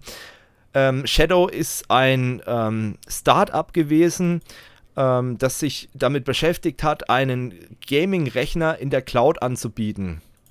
Und das Ding hat auch ordentlich Bums. Ähm, man muss dazu sagen, das läuft auf einer äh, Basis von der Nvidia GTX 1080 auf einem Xeon-Prozessor mit 8 Threads und 12 GB DDR4 RAM und einer 256 GB SSD, die man aber nochmal mit einer 1 TB SSD erweitern kann für schlankes Geld und eine Internetanbindung von down 1 Gigabit und up 100 Mbit. Und äh, das Ganze soll äh, auch möglich sein, auf äh, 4K zu streamen. Das heißt also, man hat dort eine virtuelle Maschine. Das ist nichts anderes. Ich habe mal, ich meine, ich bin ja neugierig. Ich habe mal so ein bisschen geguckt, äh, mit was virtualisieren die. Die benutzen KVM. Das ist eine Linux-Virtualisierungslösung und haben dann eben ihre eigene Software da reingeflanscht. Ich meine, das macht Sinn. Das ist Open Source und haben dann einfach ihren eigenen Quellcode da noch mit reingebaut und haben dann geschafft, dass man in dieser ähm, KVM-Umgebung echte Grafikkarten am Laufen hat und dann auch performant das Monitorbild über ein eigenes Protokoll ähm, an den Client geschickt wird. So, das haben die realisiert. Also man kann wirklich darauf zocken. Das haben wir jetzt getestet. Wir bei Kurs of You, wir wollen das dann als Videoschnitt äh, VM verwenden. Ich habe ja schon erwähnt, wir sitzen in ganz Deutschland verteilt. Ähm, immer mehr Leute ziehen irgendwo hin. Tobi jetzt auch wieder für seinen Job wohin gezogen. Ähm, und dann können wir eben darüber dann auch schneiden und äh, zusammenarbeiten an Projekten. Äh, das Ganze ist eigentlich für Gaming gedacht gewesen. Wer hätte das gedacht? Ähm, und die versprechen, man kann auch mit einer 15 Mbit-Leitung oder sogar über 4G äh, problemlos damit arbeiten. Meine Erfahrung ist, ja, die haben recht. Also ich war wirklich sehr positiv überrascht. Ich habe hier ja ähm, nur mit Hybrid äh, 50 Mbit und ich kann da wirklich äh, drauf YouTube-Videos gucken in 4K. Ich kann, ähm, ich kann Videoschnitt betreiben. Gaming habe ich jetzt noch nicht ausprobiert, muss ich ehrlich sagen. Aber ich glaube, das wird genauso gut funktionieren. Ähm, das Einzige ist, wenn ich das natürlich dann auf die eigentliche Bandbreite, die ich hier habe, hochstelle, die Qualität, also wenn ich hier auf 50 Mbit einstelle, dann funktioniert das nicht mehr richtig. Liegt aber wahrscheinlich am Hybrid, weil das Hybrid ja das, äh, den Datenstrom teilt und wieder zusammenfügt im Rechenzentrum. Und dann schätze ich mal, funktioniert es nicht. Aber wenn ich über meine DSL-Leitung ähm, den Datentransfer laufen habe, dann funktioniert es echt super. Also ist echt eine geile Geschichte. Und ähm, es ist auch so, äh, vielleicht mal auf das Preisliche. Das hat der Georg vorhin auch interessiert. Er hat das nämlich mal ganz genau durchgerechnet. Ähm, das kostet im Monat 44,95. Wenn ich erstmal nur für einen Monat das Abonnement abschließen möchte, dann kann ich es monatlich kündigen. Auf drei Monate kostet es 34,95 und auf zwölf Monate 29,95. Ähm, wenn man sich mal zusammenrechnet, ähm, was das Ganze dann kostet, äh, Georg, du hast doch mal ein bisschen vorgerechnet, oder? Genau, ich habe das Ganze mal äh, vorher ausgerechnet. Also, äh, mit zwei Jahren würde man auf 720 Euro kommen, bei drei Jahren auf 1080 Euro äh, und bei fünf Jahren ist man bei 1800 Euro. Gut, wenn man dann mal ähm, sich anguckt, was zum Beispiel eine Grafikkarte kostet, was SSDs kosten, was äh, unter Umständen eine ordentliche CPU kostet, Ähm, und was das dann noch an Strom verbraucht auch noch. Genau, was das an Strom verbraucht. Das darf man auch nicht vergessen. Dann, dann könnte ich mir vorstellen, dass es schon günstiger ist. Es ist jetzt nicht wahnsinnig viel günstiger, aber es ist günstiger. Mhm. Und da sind wir auch wieder bei der, bei der Zielgruppe. Das kann ja nicht jeder benutzen. Also jemand, der zum Beispiel auch kein gutes Internet hat, der kann das erstmal knicken. Den würde ich das nicht empfehlen. Am besten funktioniert, sag ich mal, wirklich bei VDSL 50. Da ist es wirklich eine Bombengeschichte. Bei 100 braucht man nicht drüber reden, hast du keinen Schmerz und bei Glasfaser kannst du mit 4K arbeiten. Und es wird sogar bald auch die Möglichkeit geben, mit 4K und zwei Displays zu arbeiten. Also das ist auch kein Thema. Ähm, für die Leute wird sowas funktionieren, aber für jemanden, der jetzt keinen guten Internetanschluss hat, äh, wird es auch nicht funktionieren. Und für Leute, die zum Beispiel, es gibt ja Leute, die lutschen ihre Hardware wirklich aus. Die reizen das wirklich aus, sagen, okay, mein PC, den habe ich jetzt fünf Jahre, bis er wirklich auseinanderfällt und äh, zur Not äh, zocke ich halt keine Games mehr, die nimmer drauf laufen und so. Für die Leute wird sich das auch nicht rentieren. Aber für die Leute, die immer wieder am Aufrüsten sind, eine gute Internetverbindung haben äh, und sich leisten können, für die Leute ist es wirklich eine geile Geschichte. Und ein Anwendungsbereich ist anhand eines Kurs of For You Redakteurs mir vorhin eingefallen, wäre zum Beispiel, ich habe nur ein MacBook, ich bin Apple-Fan. Und ich ähm, möchte aber auch ab und an mal zocken und ich habe eine gute Internetleitung. Naja, dann nutze ich dieses Angebot, habe die Möglichkeit, mir die Games dann über Shadow zu streamen äh, und nutze aber ganz normal mein MacBook. Kann vielleicht noch Maus, Tastatur, Bildschirm dran anschließen und zocke dann Windows-Games auf einem MacBook. Dafür ist das Ding auch optimal. Das gibt sogar einen Linux-Client, das heißt, ich kann sogar theoretisch mir einen Raspi nehmen und dann über einen Raspi, was weiß ich, äh, Battlefield zocken. Also das wäre zum Beispiel auch möglich und deswegen finde ich das jetzt nicht so abwägig. Aber man muss halt wirklich gucken, ist es für meine Lebenssituation äh, das richtige Cloud-Produkt. Und ähm, ja, Georg? Äh, was, ich noch, was mir gerade eingefallen ist. Ähm, also mit der Lösung bist du der unbeliebteste Typ auf der LAN-Party. ja, gut. Stell dir mal vor, du kommst nur mit so einem Raspi vorbei oder so. Oder ein MacBook. Kommst mit einem MacBook auf die LAN-Party. Ja, nee, das, das, das wäre noch okay. Aber äh, wenn dann einer die ganze La Leitung rauszieht, äh, weil er sagt, ja, ich will jetzt aber in der höchsten. Ich streame alles. Ja, ich streame alles, ich will alles in der höchsten Leistung. Ja, ey, wir wollen auch noch unsere Spiele spielen. Ja, gut, aber auf der anderen Seite, ähm, ja, es kommt halt immer drauf an, was für eine LAN-Party. Aber der Vergleich ist, oder das stimmt schon. Wenn es eine ähm, 10 LAN-Party ist, wie bei einem großen kanadischen Gott, bei der, YouTuber. Bei, bei der Dreamhack zum Beispiel, ja, genau. die, die, meinst du doch, ne? Ja, ja. Bei der Dreamhack, wo die mit wie viel Gigabit, das war ja krank, 120 Steam Gigabit Caching oder was? Server oder so, das ist ja, total krank. Nee, aber das, war auf jeden also wenn du auf so eine LAN gehst, dann hast du kein Problem. Dann sag ich, ach komm, die 50 Mbit, was der da braucht für sein Streaming, scheiß drauf. Ähm, aber das ist natürlich ein Argument, klar. Also wenn ich mir zum Beispiel den Internetanschluss, wenn ich hier 50 Mbit habe, bin aber in einem Haushalt mit, was weiß ich, drei Geschwistern noch und äh, notorischen Netflix-Guckern und, und Amazon Prime Video-Guckern, dann wird es schon echt eng. Mhm. Also dann muss man sich da auch Gedanken machen. Man kann natürlich zu solchen Stoßzeiten das Ganze auch äh, runtersamplen lassen, die Qualität. Das geht natürlich. Man kann natürlich, wenn man sich auskennt, auch die äh, Hausmitbewohner runterdrosseln über eine Firewall. Macht man sich natürlich nicht so beliebt, ist aber technisch möglich. Ähm, aber das alles kann man machen. Das will ich nur mal sagen. Da muss man sich halt einfach überlegen, äh, ob es für einen Sinn macht. Es gibt auch, das ist aktuell allerdings ausverkauft, so eine sogenannte Shadowbox. Das ist ein, ein Stück Hardware. Wahrscheinlich ist da auch ein Raspi oder irgendwie so ein Mini-PC drin, so ein, so ein äh, Intel NUC oder keine Ahnung. Ähm, und da kann man dann seine Peripherie, also Maus, Tastatur, Bildschirm anschließen. Ähm, der Würfel kostet 119,95, ist gerade nicht äh, im Angebot, äh, wäre aber auch möglich. Ähm, vielleicht noch ein anderer Hinweis, wo stehen denn die Server von denen? Die stehen in Frankreich, dessen muss man sich auch bewusst sein. Internetanbindung ist grandios, also Speedtest hast du wirklich 1 Gigabit down und 100 Mbit up, alles tippitoppi, funktioniert super. Hast auch keinen äh, Download-Limit. Ich habe auch mal, und das ist sehr untypisch für mich, ich habe auch mal die AGBs äh, grob überflogen. Das machen sonst eigentlich immer andere Leute bei Curso for You. ähm, und äh, habe ehrlich gesagt nichts Schlimmes entdeckt. Also die sind erstens mal verständlich formuliert, fand ich auch sehr untypisch und sehr wohlwollend formuliert. Ähm, was mir bei der ganzen, bei dem Dienst noch nicht so eingeht, ist allerdings die Lizenzierung. Die verwenden Windows 10 Home. Ähm, ich meine, ich mache ja schon seit einigen Jahren Hosting und Cloud und so weiter. Ähm, und mir ist noch nie untergekommen, dass man, äh, vielleicht gibt es mittlerweile eine Möglichkeit, aber mir ist nicht untergekommen, dass man Windows Home vermieten kann bei Microsoft. Oh, wenn jetzt ein Lizenzprüfer zuhört, guckt mal bei der Firma Blade vorbei. Nein, äh, Quatsch. Äh, aber das ist wirklich seltsam. Also ich weiß nicht, wie die das machen. Vielleicht haben die einen exklusiven Vertrag mit Microsoft. In den AGBs steht drin, Windows 10 Lizenz brauchst du dir keine Gedanken machen, die wird von uns gestellt. Also nicht, dass da dann drin steht, ja, du bist selber verantwortlich, musst dich drum kümmern. Nee, wird gestellt, aber ich weiß nicht, ist übrigens auch deutschsprachig verfügbar, also alles gut, falls da jemand Bedenken hat. Aber wie gesagt, mir geht nicht ein, wie das lizenziert wird. Natürlich äh, ist auch vielleicht ein Punkt, ähm, Thema Datenschutz, wenn ich das Ding jetzt wirklich, und da komme ich schon zu meiner nächsten Frage, als äh, einzigen PC verwende, ähm, Thema Datenschutz. Ich habe meine Dokumente drauf.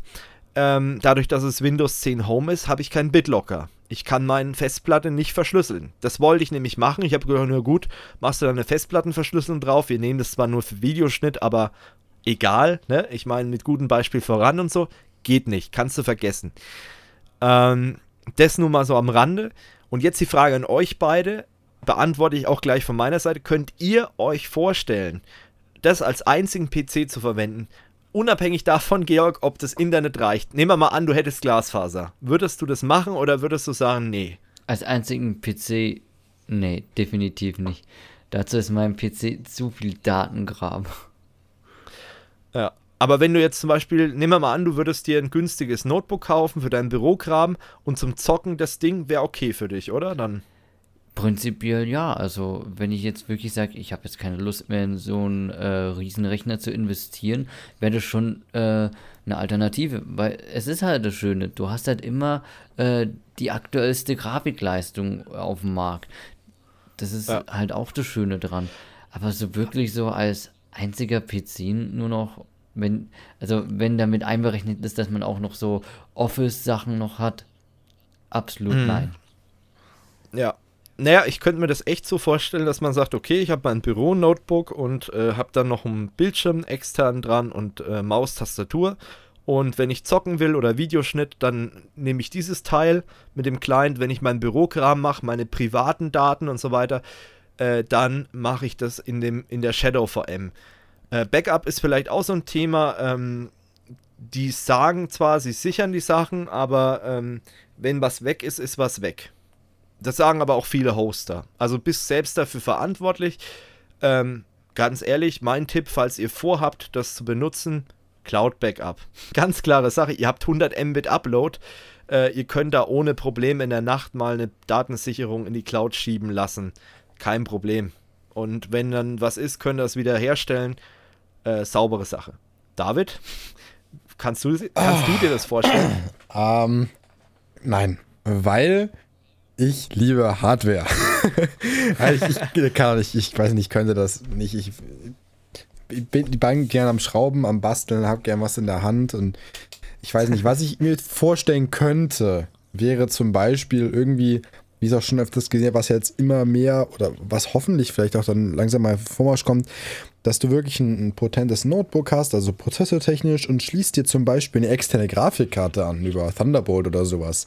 Aber ich weiß nicht, rein Cloud-basiert. Vor allem musst du dich überlegen, wenn du kein Internet hast, was machst du dann?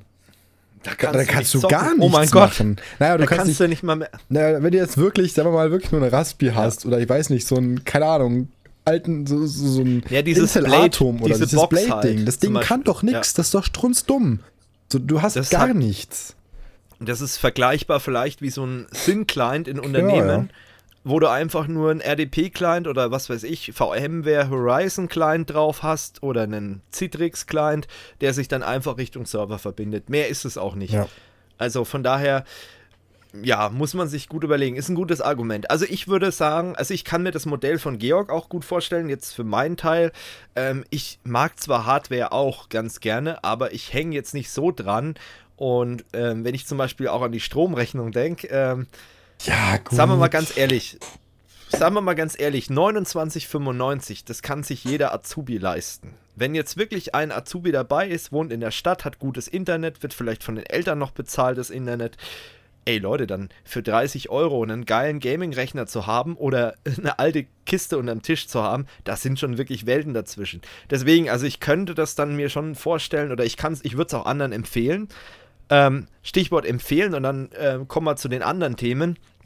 Ähm, falls ihr Bock habt, das auszuprobieren. Ähm, ist kein Placement, wir haben keinen Vertrag mit denen, aber wenn du bei den Kunde bist, dann kannst du anderen Leuten was weiterempfehlen. Und sowohl wir als auch, bin ich transparent, wir kriegen auch was dafür, als auch derjenige, der sich was bucht, kriegt 10 Euro, glaube ich, im ersten Monat gut geschrieben. Deswegen, in der Beschreibung ist ein Link. Wenn ihr darüber euch so ein Shadow-Teil holt, oder über einen Code. Wenn ich dran denke, blende ich den ein. Wenn ihr mit diesem Bestellcode äh, euch so ein Teil holt, testweise oder auch längerfristig, dann bekommt ihr äh, von Kurs of You, Schrägstrich von denen 10 Euro und wir bekommen dadurch auch was. Ihr unterstützt uns, wir unterstützen dich auch mit. Äh, deswegen, falls ihr das vorhabt, könnt ihr gerne machen. Ähm, ansonsten schreibt vielleicht auch mal in die Kommentare, wäre das für euch ein Thema oder könnt ihr euch sowas so gar nicht vorstellen? Also, wir haben ja jetzt, glaube ich, breit darüber erzählt, was dahinter steckt für eine Technologie. Ich vermute mal, dass es noch weitergehen wird. Es gibt auch andere Anbieter, die da in den Markt mittlerweile rein wollen. Im professionellen Umfeld, wenn ich zum Beispiel an VMware denke, äh, die haben vor einigen Jahren schon ähnliche Lösungen vorgestellt. Die haben ja auch so ein ähm, oh Gott, wie heißt es? PC over IP heißt den ihr Protokoll, glaube ich. wenn es noch das ist, für diese VDI-Umgebung, also Virtual Desktop Infrastructure, ähm, da verwenden die dieses Protokoll und da konnten die auch schon ähm, zum Beispiel CAD-Anwendungen, also das betrifft jetzt wirklich Unternehmen, die sowas vorhaben, äh, übers Netzwerk schicken, über ein eigenes Protokoll. Ähm, aber das ist nochmal eine andere Hausnummer. Und das hier ist bezahlbar. Bei VMware, wie gesagt, ist im Enterprise-Bereich, also wirklich für große Unternehmen gedacht. Äh, das ist nicht bezahlbar. Sowas für einen Privatmann zu verwenden, ist unbezahlbar. Und das ist, glaube ich, auch der Grund gewesen, warum viele, ähm, warum das noch nicht so angeboten wurde. Auch die, die Bandbreite, klar, also braucht man nicht drüber reden aber auch einfach die Lizenzkosten. Sowas gibt es von einem Anbieter, der hat ein Patent drauf, der hat teure Software drauf, also Schrägstrich, äh, ja, Patente halt, ne, VMware. Und ähm, dann kann sich das so ein kleiner Hoster nicht leisten. Es hatten bestimmt viele schon die Idee, sowas anzubieten, aber es war einfach unmöglich, weil es eben nicht wirtschaftlich ist, sowas anzubieten. Und ganz ehrlich, wenn diese, dieser PC im Monat 150 Euro kosten würde, ich glaube, dann wird kein Mensch sagen, okay, das mache ich. Aber mit 30 Euro oder eben meinetwegen im ersten Monat, wenn man es testen möchte, 45 Euro, das ist verschmerzbar. Das ist halt wie, das ein, Handy wie ein Handyvertrag. Genau, ja. Ja, genau, so ist es. Gut. Gut. Dann würde ich sagen, gehen wir mal in die anderen Themen. Ich muss das Tab mal wieder herholen. Machen das, ja. Und äh, dass, dass wir nicht zu lang werden. Wir haben ja immer das Problem, wir nehmen uns immer so viel vor ähm, kommen wir doch mal zum Microsoft Ignite. Das ist ja auch so eine, ähm, was ist das eigentlich, eine Entwicklerkonferenz von Microsoft, ja, irgendwie, ich, sowas, ne? irgendwie sowas, genau. Ja, ähm, auf der Ignite-Konferenz ähm, hat Microsoft äh, eine im Prinzip virtuelle Windows-Desktops in der Azure Cloud angekündigt und das Ganze, die Demo so Ende des Jahres beginnen. Im Prinzip kann man sich das fast so vorstellen wie das, was wir eben über gesprochen haben, über dieses äh, diesen Shadow-PC, Shadow? schätze ich mal. Äh, es soll dann Virt äh, Windows Virtual Desktop heißen und ähm, die Zielgruppe sind hauptsächlich, denke ich mal, Unternehmen, die eben ihren Mitarbeitern einen mobilen Arbeitsplatz bereitstellen möchten. Im Prinzip wahrscheinlich eine genau. virtuelle Maschine in der Cloud, wo sich dann User dann mittels Terminal-Server einfach drauf connecten können und somit dann arbeiten können. Genau, das ist dann praktisch das, was wir gerade äh, besprochen hatten, wie es eben von Citrix oder eben von v VMware auch gibt und das dann von Microsoft aus der Azure Cloud. Konnte man sich allerdings vorher auch schon zusammenklicken, klar, wenn du gesagt hast, okay, ich habe hier einen Windows-Server in Azure als VM und dann tust du diese Rolle installieren, das ging ja alles vorher schon, aber jetzt wird es dann halt so sein, dass man das wirklich, ja, bedarfsgerecht abgerechnet äh, buchen kann, ne? so mhm. als fertige App, schätze ich mal wird es dann laufen. Interessant, mal gucken, ob das grafiktechnisch genauso mit dem Shadow mithalten kann. Wahrscheinlich eher nicht ähm, schätze ich mal, weil die Software von Shadow ist ja schon ziemlich angepasst auf diese Multimedia-Anwendungen. aber für Bürogeschichten äh, durchaus interessant. Vor allem, wenn man eine Cloud-Only-Company ist. Und da wird wahrscheinlich die Lizenzierung dann auch passen, mhm. schätze ich mal. Ich denke äh, fast, ja. Genau. Ich Gut. denke doch auch. Ja, auch im Rahmen der Ignite-Konferenz hat äh, Microsoft Cortana für Firmen-IT angekündigt und ähm, in der Azure Cloud soll wohl Machine Learning und äh, Bot-Framework oder Bot-Frameworks eben auch ein großes Thema werden. Und sie möchten eben eine, haben eine Vielzahl an Ankündigungen eben zu dem Thema gemacht. Ähm, es geht eben darum, dass in dieser Cloud-Umgebung auch Machine Learning-Modelle mit Schwerpunkt auf Vorhersagen sich erstellen und trainieren lassen meine, inzwischen geht ja der Trend immer mehr in Richtung künstliche Intelligenz, KI, äh, so Sachen wie TensorFlow, PyTorch und andere Frameworks eben. Und Microsoft hat die Idee, dass die Entwickler diese ähm, KI-Modelle entwickeln können, ohne sich daher vorher in solche komplexen Systeme einarbeiten zu können. Also vermutlich denke ich auch mal so Richtung Clicky Bunti. Wie genau das funktioniert, sei mal noch offen gestellt. Drag and Drop. Ja, schauen wir mal, genau. Und außerdem ähm, Genau, und außerdem äh, ist halt auch die, die, die, zweite Standpunkt, was sie eben hatten, war eben äh, Bot-Frameworks oder eben, ähm, ja, so mit, mittels diesem Bot-Framework SDK. Mhm. Ähm, schätze ich auch mal, dass sie, dass sie so eine Plattform erschaffen wollen, mit dem man eben sich auch Bots zusammenbauen kann oder eben so ein, so ein Framework gestalten kann, wie man es eben für seine Testfälle braucht. Hm. Genau. Gut, dann hat sich ja noch was getan in Richtung äh, Google Chrome. Der hatte ja äh, zehnjähriges. Genau, Das ja. hast du, glaube ich, auch angeguckt. Ne? Genau. Äh, zum einen, zum 10. Geburtstag hat äh, Chrome einmal einen, ein neues Design bekommen. Ähm, die Tabs und die Adressleiste haben ihre Ecken und Kanten verloren und äh, ja, außerdem wird Flash gemobbt, wie es die Überschrift so schön sagt. ähm, ja, ich meine, Flash heutzutage, das ist ja so eine Sache. Ja, ne? leider ne? ist es aber immer noch äh, weit ja. verbreitet, also mhm. das ist schlimm. Das in VMware, wir haben es ja bereits in der letzten Podcast-Folge erwähnt, juhu, endlich äh, in der Herbstversion wird Flash komplett beim vCenter verschwinden. Jawohl, endlich. sehr gut, ja. Ja, nee. die haben es geschafft. Also ich bin, ich bin auch froh, dass es hier langsamer geht, weil es ist einfach nur noch eine Sicherheitslücke. Mehr ist das einfach nicht mehr. Nee, genau. genau. Ja. Und ähm, ja, was außerdem noch beim Chrome passiert ist, äh, neben den neuen abgerundeten Kanten äh, im Chrome 69, der quasi auch im äh, Zuge des 10. Geburtstags gekommen ist, gab es gleich mal also in meiner Sicht aus einen kleinen, ja, ich würde schon sagen, irgendwie datenschutzkritischen Vorfall. Ähm, und zwar ist das Problem, hm. dass äh, ja im Prinzip im Chrome 69 der Nutzer automatisch eingeloggt wurde, obwohl er sich zum Beispiel noch nie mit dem Google-Account im Browser verknüpft hat. Ähm, oh. Ja, also so laut, laut äh, Google ist das Ganze kein Problem und sie sehen das natürlich nicht so kritisch. Natürlich nicht. Aber ich persönlich finde das nicht so geil, bin ich ganz ehrlich. Und ähm, aber du benutzt den ja auch nicht. Also von daher. Ja. Aber wie gesagt, Eben. es ist äh, naja, es ist mal wieder so eine Sache. Aber wir genau, da kann man wieder drüber philosophieren.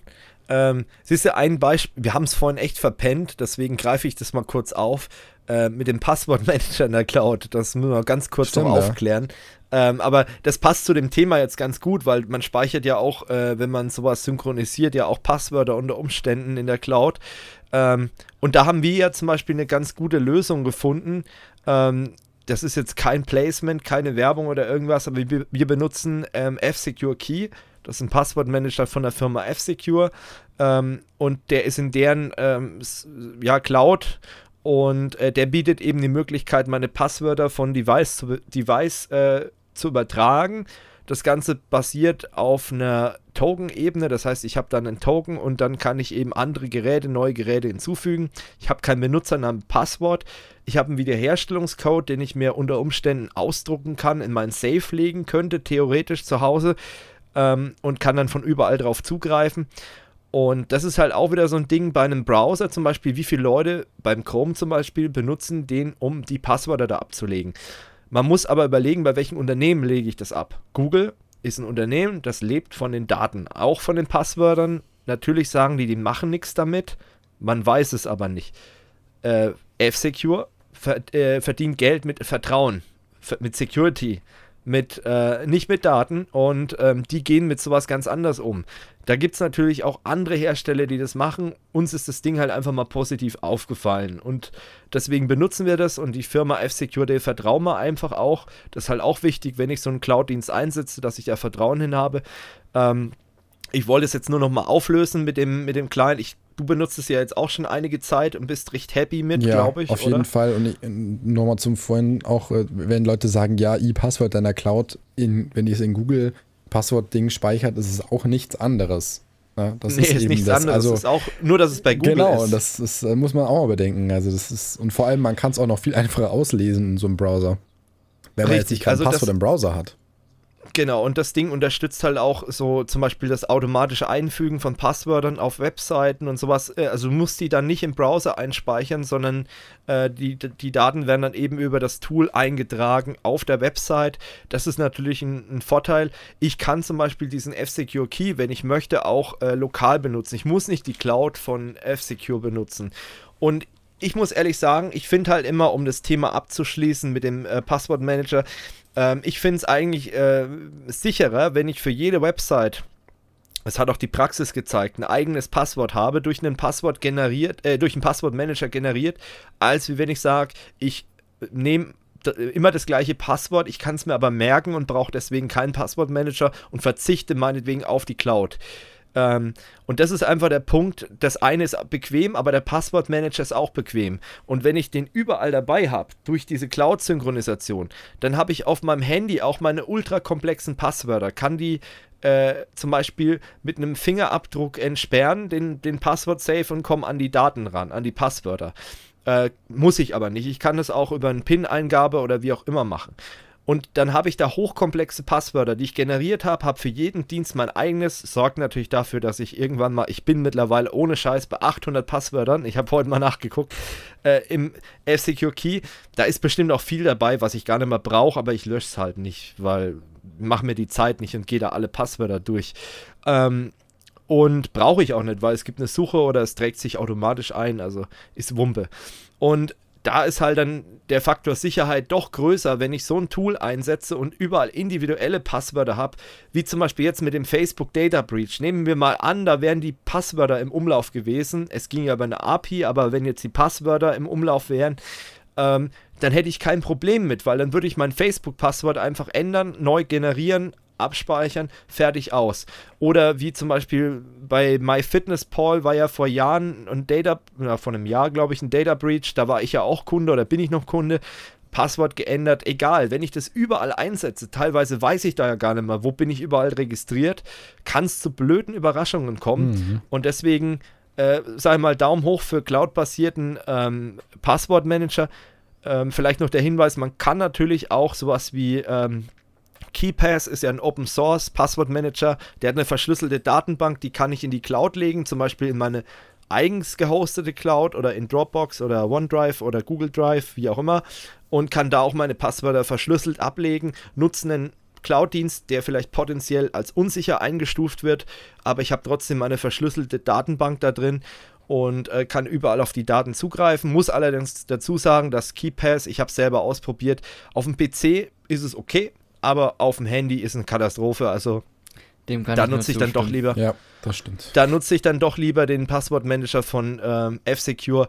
Und das ist halt auch eine Firma, ähm, die hat erstmal, wie gesagt, Security-Unternehmen und die haben einen Ruf zu verlieren und die sind auch äh, dem europäischen Datenschutz unterliegen, die auch dadurch, dass sie eben aus Finnland kommen. Ähm, und äh, die Skandinavier, die haben sowieso auch nochmal einen ganz anderen Bezug zu Datenschutz. Ähm, anders wie vielleicht ein US-amerikanisches Unternehmen. Gut, dann haben wir das auch. Oder Georg, wolltest du noch was dazu sagen? Ja, äh, so als Unwissender, wie viel kostet das denn? Äh, reden wir nach dem Podcast drüber. Okay. ähm, ich hätte ja. jetzt bloß gedacht, dass es auch für die ähm, Zuhörer interessant sein Ach so, ähm, so, ein, so ein Listenpreis. Ähm, genau, also Listenpreis liegt, glaube ich, bei, lass mich mal auf fsecure.com. David, du kannst schon mal weitermachen, ich gucke nach dem Preis. Äh, äh, äh, äh, weitermachen, weitermachen. Sekunde, Sekunde. jetzt hast du mich ein bisschen sehr überrumpelt. ja, ja, damit hat er jetzt nicht gerechnet. So. Ah, ah, genau. Und zwar, um folgendes Thema geht's. Ähm, Ja, äh, die Bundesregierung hat moniert äh, aus, äh, aus Ansicht des Bundesinnenministeriums, dass deutsche Unternehmen einfach zu selten den Kontakt zu Behörden suchen, wenn sie Opfer eines Hackerangriffs geworden sind. Und ähm, ein großer Grund ist da oft die Angst oder die Sorge vor einem großen Image-Schaden. Ähm, ja, und das Problem besteht aber trotzdem. Ich meine, solche Angriffe sind wichtig, dass sie gemeldet werden. Da muss sich drum gekümmert werden, äh, weil da kann vielleicht auch viel, viel äh, Schaden bei anderen Unternehmen abgewendet werden oder vielleicht auch sogar bei, bei Regierungsorganisationen. Und äh, es bringt ja nichts, wenn man irgendwie still im kleinen Kämmerlein für sich innen behält, ha, ja, wir hatten einen Data Breach, aber die Nutzer, die davon betroffen sind, die erfahren halt davon dann nie.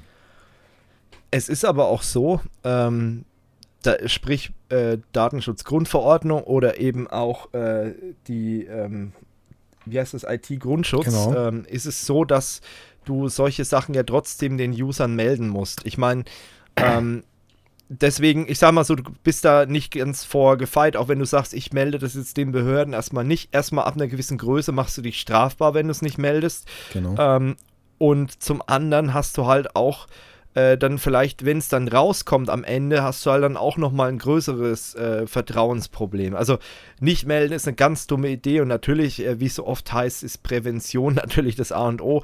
Aber wenn das Kind dann schon mal in den Brunnen gefallen ist, naja, was will man dann machen? Mhm. Ähm, zum Preis habe ich jetzt, habe ich ganz vergessen. Ich glaube, ich habe es nicht erwähnt. Es gibt eine kostenlose Version. Da liegt die äh, Datenbank lokal. Die kann sich jeder ziehen bei fsecure.com. Ähm, die gibt es für ähm, PC, für Mac, gibt es für ähm, Android und für iOS. Und dann gibt es halt diese Cloud-Variante, die David und ich benutzen, ähm, dass du es eben auf alle Geräte synchronisieren kannst. Und da liegen wir beim Listenpreis 29,90. Vertriebspartner kriegen das billiger. Ähm, also sprich, wenn ihr bei einem Händler eures Vertrauens anfragt, äh, kriegt ihr das billiger. Kurs of You kann es aktuell nicht anbieten. Also falls ihr vielleicht gedacht habt, Kurs of You Services, aktuell noch nicht. Ähm, äh, vielleicht, wenn wir es irgendwann mal anbieten können, dann kriegt das mit auf unserer neuen Website dann. Ähm, und für zwei Jahre kostet der ganze Spaß 50 Euro Listenpreis. Wie gesagt, wenn ihr es haben wollt, guckt nicht bei fsecure.com, guckt bei einem Vertriebspartner. Ähm, da kriegt es billiger, ihr kriegt sogar bei jedem Mediamarkt und Saturn und so weiter. Ihr kennt diese Elektromärkte, äh, ohne jetzt konkrete Namen nennen zu wollen, habe ich schon gemacht, aber ist wurscht. Ähm, der kriegt das auf jeden Fall billiger das nur mal als Hinweis und kostenlos testen können das halt eben ohne Synchronisation. Äh, oder wenn ihr sagt, mir reicht es on-premise, dann äh, aber immer schön Backup von eurem Rechner machen, wenn der dann mal abraucht. Ist es natürlich auch blöd, dann, wenn die Passwörter weg sind. Gut. Dann gucke ich mal zurück in unsere Liste. Wo sind wir jetzt eigentlich? Genau, wir sind jetzt eigentlich bei. Beim Georg sind wir genau, jetzt, genau. Wir sind bei mir. Ähm, denn Microsoft hat wieder die Spendierhosen an. Diesmal geht es um äh, das Office 365 Home Abo. Da sind jetzt anstatt fünf Personen, dürfen das sechs Personen äh, benutzen. Und es darf auf einer unbegrenzten Anzahl von Rechnern jetzt auch installiert werden. Äh, was auch noch cool. ganz interessant ist, jeder hat einen Terabyte Speicher im OneDrive von diesen Benutzern. Ähm, auch bei Businesskunden hat sich was getan. Ähm, da ist es nämlich so, äh, dass Skype ja immer mehr in diese Teamplattform Teams eingeworben wird. Also das ist sowas wie Slack, wo halt Teams sich unterhalten können, Dateien austauschen können.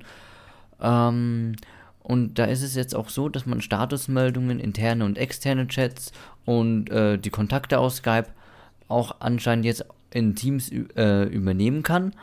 Ähm, auch eine Sache von Teams ist, dass man Meetings mit so 250 Teilnehmern jetzt äh, durchführen wow. kann.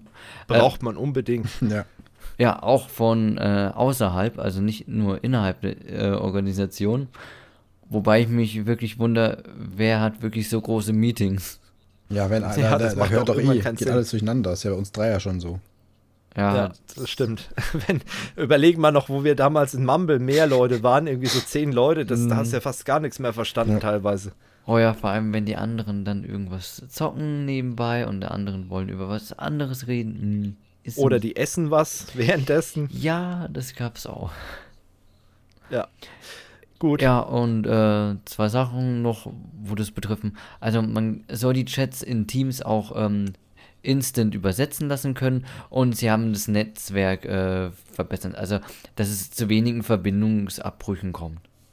Sehr gut. Sollte man bei Microsoft nicht denken, dass es da Verbindungsunterbrechungen gibt, aber ja, kann natürlich auch vorkommen. Gut, äh, heute mal eine gewisse Besonderheit. Heute müssen wir mal den David jetzt schon mal verabschieden. Äh, wenn ich so auf die Uhr gucke, David hat von Anfang an gesagt, er kann heute nur bis zu einer gewissen Uhrzeit. Es ist soweit. Ja. Und ich glaube, deine Punkte sind soweit durch. Oder hast du noch einen Punkt? Ich, ich glaube nicht. Ne? Ah, ja, einen Ist Punkt so- hätte ich noch ganz kurz, den kann ich noch anbringen. Dann ziehen wir den noch vor und dann würde ich dich oder würden wir dich schon mal verabschieden und dann machen wir den Rest zu zweit Wunderbar. weiter. Und zwar noch ganz kurz: RTL in UHD. Juhu, gequälte Scheiße Oh in äh, Ultra High Definition. Naja, äh, eigentlich geht es darum: Fußball ist erstmals in 4K und sogar mit höher dynamischer, äh, mit höherem Kontrastumfang, also mit HDR. Das Länderspiel Schade. zwischen Deutschland und Peru am äh, 9. September wird dann erstmals in 4K und mit HDR ausgestrahlt und ja, Ich dachte, jetzt kann ich mein, mein Mitten im Leben endlich mal oder Verdachtsfälle endlich mal in Full HD und Ultra, äh, hat, der Full HD geht ja jetzt schon in Ultra HD oder Ja, 4K sehen. leider noch Oh. nicht. Da muss Und HDR, enttäuschen. schade. Nee, es ist dann Schade. vorerst doch nur 22 Leute gegen einen runden Ball. Aber nun ja, wer es braucht. Genau, haben wir das auch noch angebracht. genau. Wunderbar. Gut, dann, dann ich bedanke mich, dass ich wieder dabei mal. sein durfte und äh, Ja, bin wir haben demnächst zu mal im danken. nächsten Tech Talk wieder dabei. Genau. Genau. Wunderbar. Bis dann. viel Erfolg noch. Ciao. Ciao. So, So. dann machen wir mal zu zweit weiter. Ähm, du warst ja, glaube ich, noch dran mit deinen Sachen, die wir gepickt haben, deine Themen. Genau, ähm, ich habe jetzt als zweites, ähm, dass Skype jetzt Call-Aufnahmen, also die Aufnahme von Calls anbietet. Ähm, das wird direkt in die Cloud sogar aufgenommen und steht für alle Anwender 30 Tage im Chat zur Verfügung. Ähm, das kann man auch ähm, lokal wegsichern, wenn man möchte. Und ähm, die Anwender werden auch informiert, wenn dann eine Aufnahme gestartet wird. Ähm, Mhm. Das Lustige ist, äh, es steht allen äh, Windows-Versionen zur Verfügung, außer Windows 10. ja, super. Aber das soll noch ähm, nachgereicht werden. Aber wie gesagt, fand ich halt witzig, dass da Windows 10. Bei der neuesten Version Mm, Ja, dass der Windows 10 irgendwie ausgenommen ist. Komisch. Ja gut, wer weiß, Microsoft hat sich da bestimmt was dabei gedacht. Ähm, es ist ja auch immer die Spekulation, dass irgendwie Teams äh, Skype ablösen soll und so. Ja, wer weiß, wer weiß. Gut, ähm, dann haben wir noch ein Thema von mir oder mehrere Themen von mir. Einmal den Vivaldi-Browser, den kennt vielleicht der ein oder andere schon. Das ist so eine Abspaltung von Opera ja gewesen. Es war eine ehemalige Mitarbeiter von Opera, äh, die nicht mehr so zufrieden waren mit der ganzen Geschichte durch die Investoren, die da reingekommen sind und so weiter und so fort. Die haben sich dann eben dazu entschlossen, einen eigenen Browser herzustellen, ähm, den Vivaldi-Browser und in der Version 2 kommt jetzt auch die Synchronisation. Das ist ja das, was wir wieder mit Thema Cloud Computing. Ich kann da eben meine ähm, Passwörter, meine Autofill-Formulardaten, also diese äh, ja, Formulare, die sich dann automatisch ergänzen. Zum Beispiel, ich habe hier immer Name, Nachname und so, das merkt sich dann eben der Browser. Oder eben halt auch Erweiterungen oder URLs, aber auch Notizen. Ich kann ja zum Beispiel auch Notizen oder Anhänge im Vivaldi anhängen. Äh, deswegen finde ich den Browser eigentlich auch ganz interessant, weil man sich auch zu Webseiten Notizen machen kann und solche Geschichten. Ähm, und das kann man dann zukünftig auch synchronisieren. Das Ganze auch äh, mit Ende-zu-Ende-Verschlüsselung, mit einem eigenen äh, Verschlüsselungstoken, der eben Vertraulichkeit ähm, ja, sicherstellt. Und äh, Vivaldi, soweit ich weiß, die hosten auch in der EU, aber das habe ich jetzt hier dem äh, Blogbeitrag nicht entnehmen können. Aber ich meine, dass ich das mal irgendwo gesehen habe, dass die Server in der EU stehen. Ähm, und wie gesagt, ich glaube, das ist auch ein ähm, ja, skandinavisches Unternehmen. Ich meine, das müssten äh, Norweger sein oder so, aber sicher bin ich mir da gerade nicht. Weiß ich jetzt völligerweise auch nicht. Und ähm, das Ganze ist halt eine, eine schöne Geschichte, sag ich mal, dadurch, dass der Browser eben zum Beispiel Norweger sind es, genau. Der Browser basiert ähm, auf der Chromium Engine und hat halt eben außenrum einige Features, die wirklich interessant sind. Bei Opera hatte man früher noch einen Mail-Client mit drin, äh, braucht heutzutage, glaube ich, kein Mensch mehr. Hm. Ähm, und äh, die haben halt so Notizengeschichten mit drin und der funktioniert auch zum Beispiel mit YouTube ganz gut. Da gab es früher mal so ein bisschen Probleme mit ähm, zum Beispiel mit Firefox und da habe ich den dann als Alternative benutzt.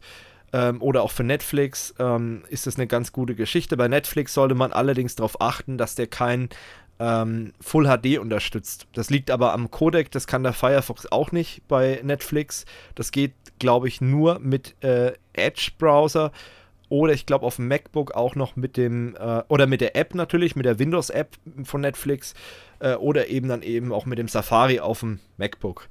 Ähm, deswegen finde ich den ganz interessant, einfach so als Zweitbrowser. Manche Sachen gehen in Firefox nicht so toll und wenn man nicht unbedingt die Datenkrage Google Chrome auf seinem Rechner mm. haben möchte, ist der Vivaldi echt eine gute Alternative. Mein Tipp. Vor allem der ist Gut. auch noch relativ flott. Also echt top. Ja, finde ich auch. Also ich, ich nutze den ganz gerne als Zweitbrowser. Ich habe den auch hier für, mein, äh, für meine Sachen wie zum Beispiel Streamer Web oder auch für meinen WhatsApp Web habe ich den immer offen. Und äh, Telegram Web, ich habe so viel Messenger, oh Gott. Mhm. Ähm, und da habe ich das dann auch immer offen und der performt echt ganz gut. Auch für YouTube äh, muss man nicht unbedingt den Chrome benutzen, kann man dann auch den Vivaldi Browser benutzen. Gut, hm. Ähm, so viel, ja. Jetzt, äh, wo du gesagt hast, äh, dass du halt recht viele Webanwendungen in Vivaldi benutzt, äh, hast du schon mal darüber nachgedacht, äh, nachgedacht äh, dir Franz zu holen? Also einfach so ein Programm, wo du mehrere Messenger-Dienste äh, einbinden kannst?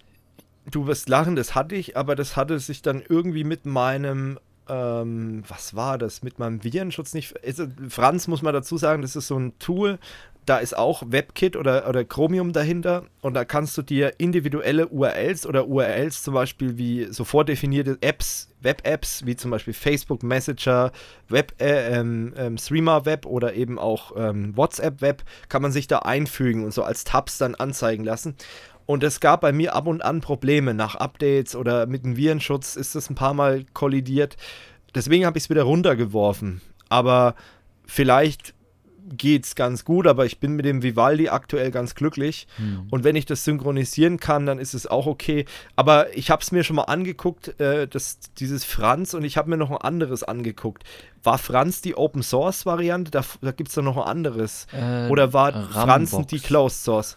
Rambox ist Open Source, ne? Franz ist die, die hm. Kaufgeschichte und Rambox ist Open Source. Und die fand ich nee, beide Rambox jetzt. Rambox kriegst du auch kostenlos tatsächlich.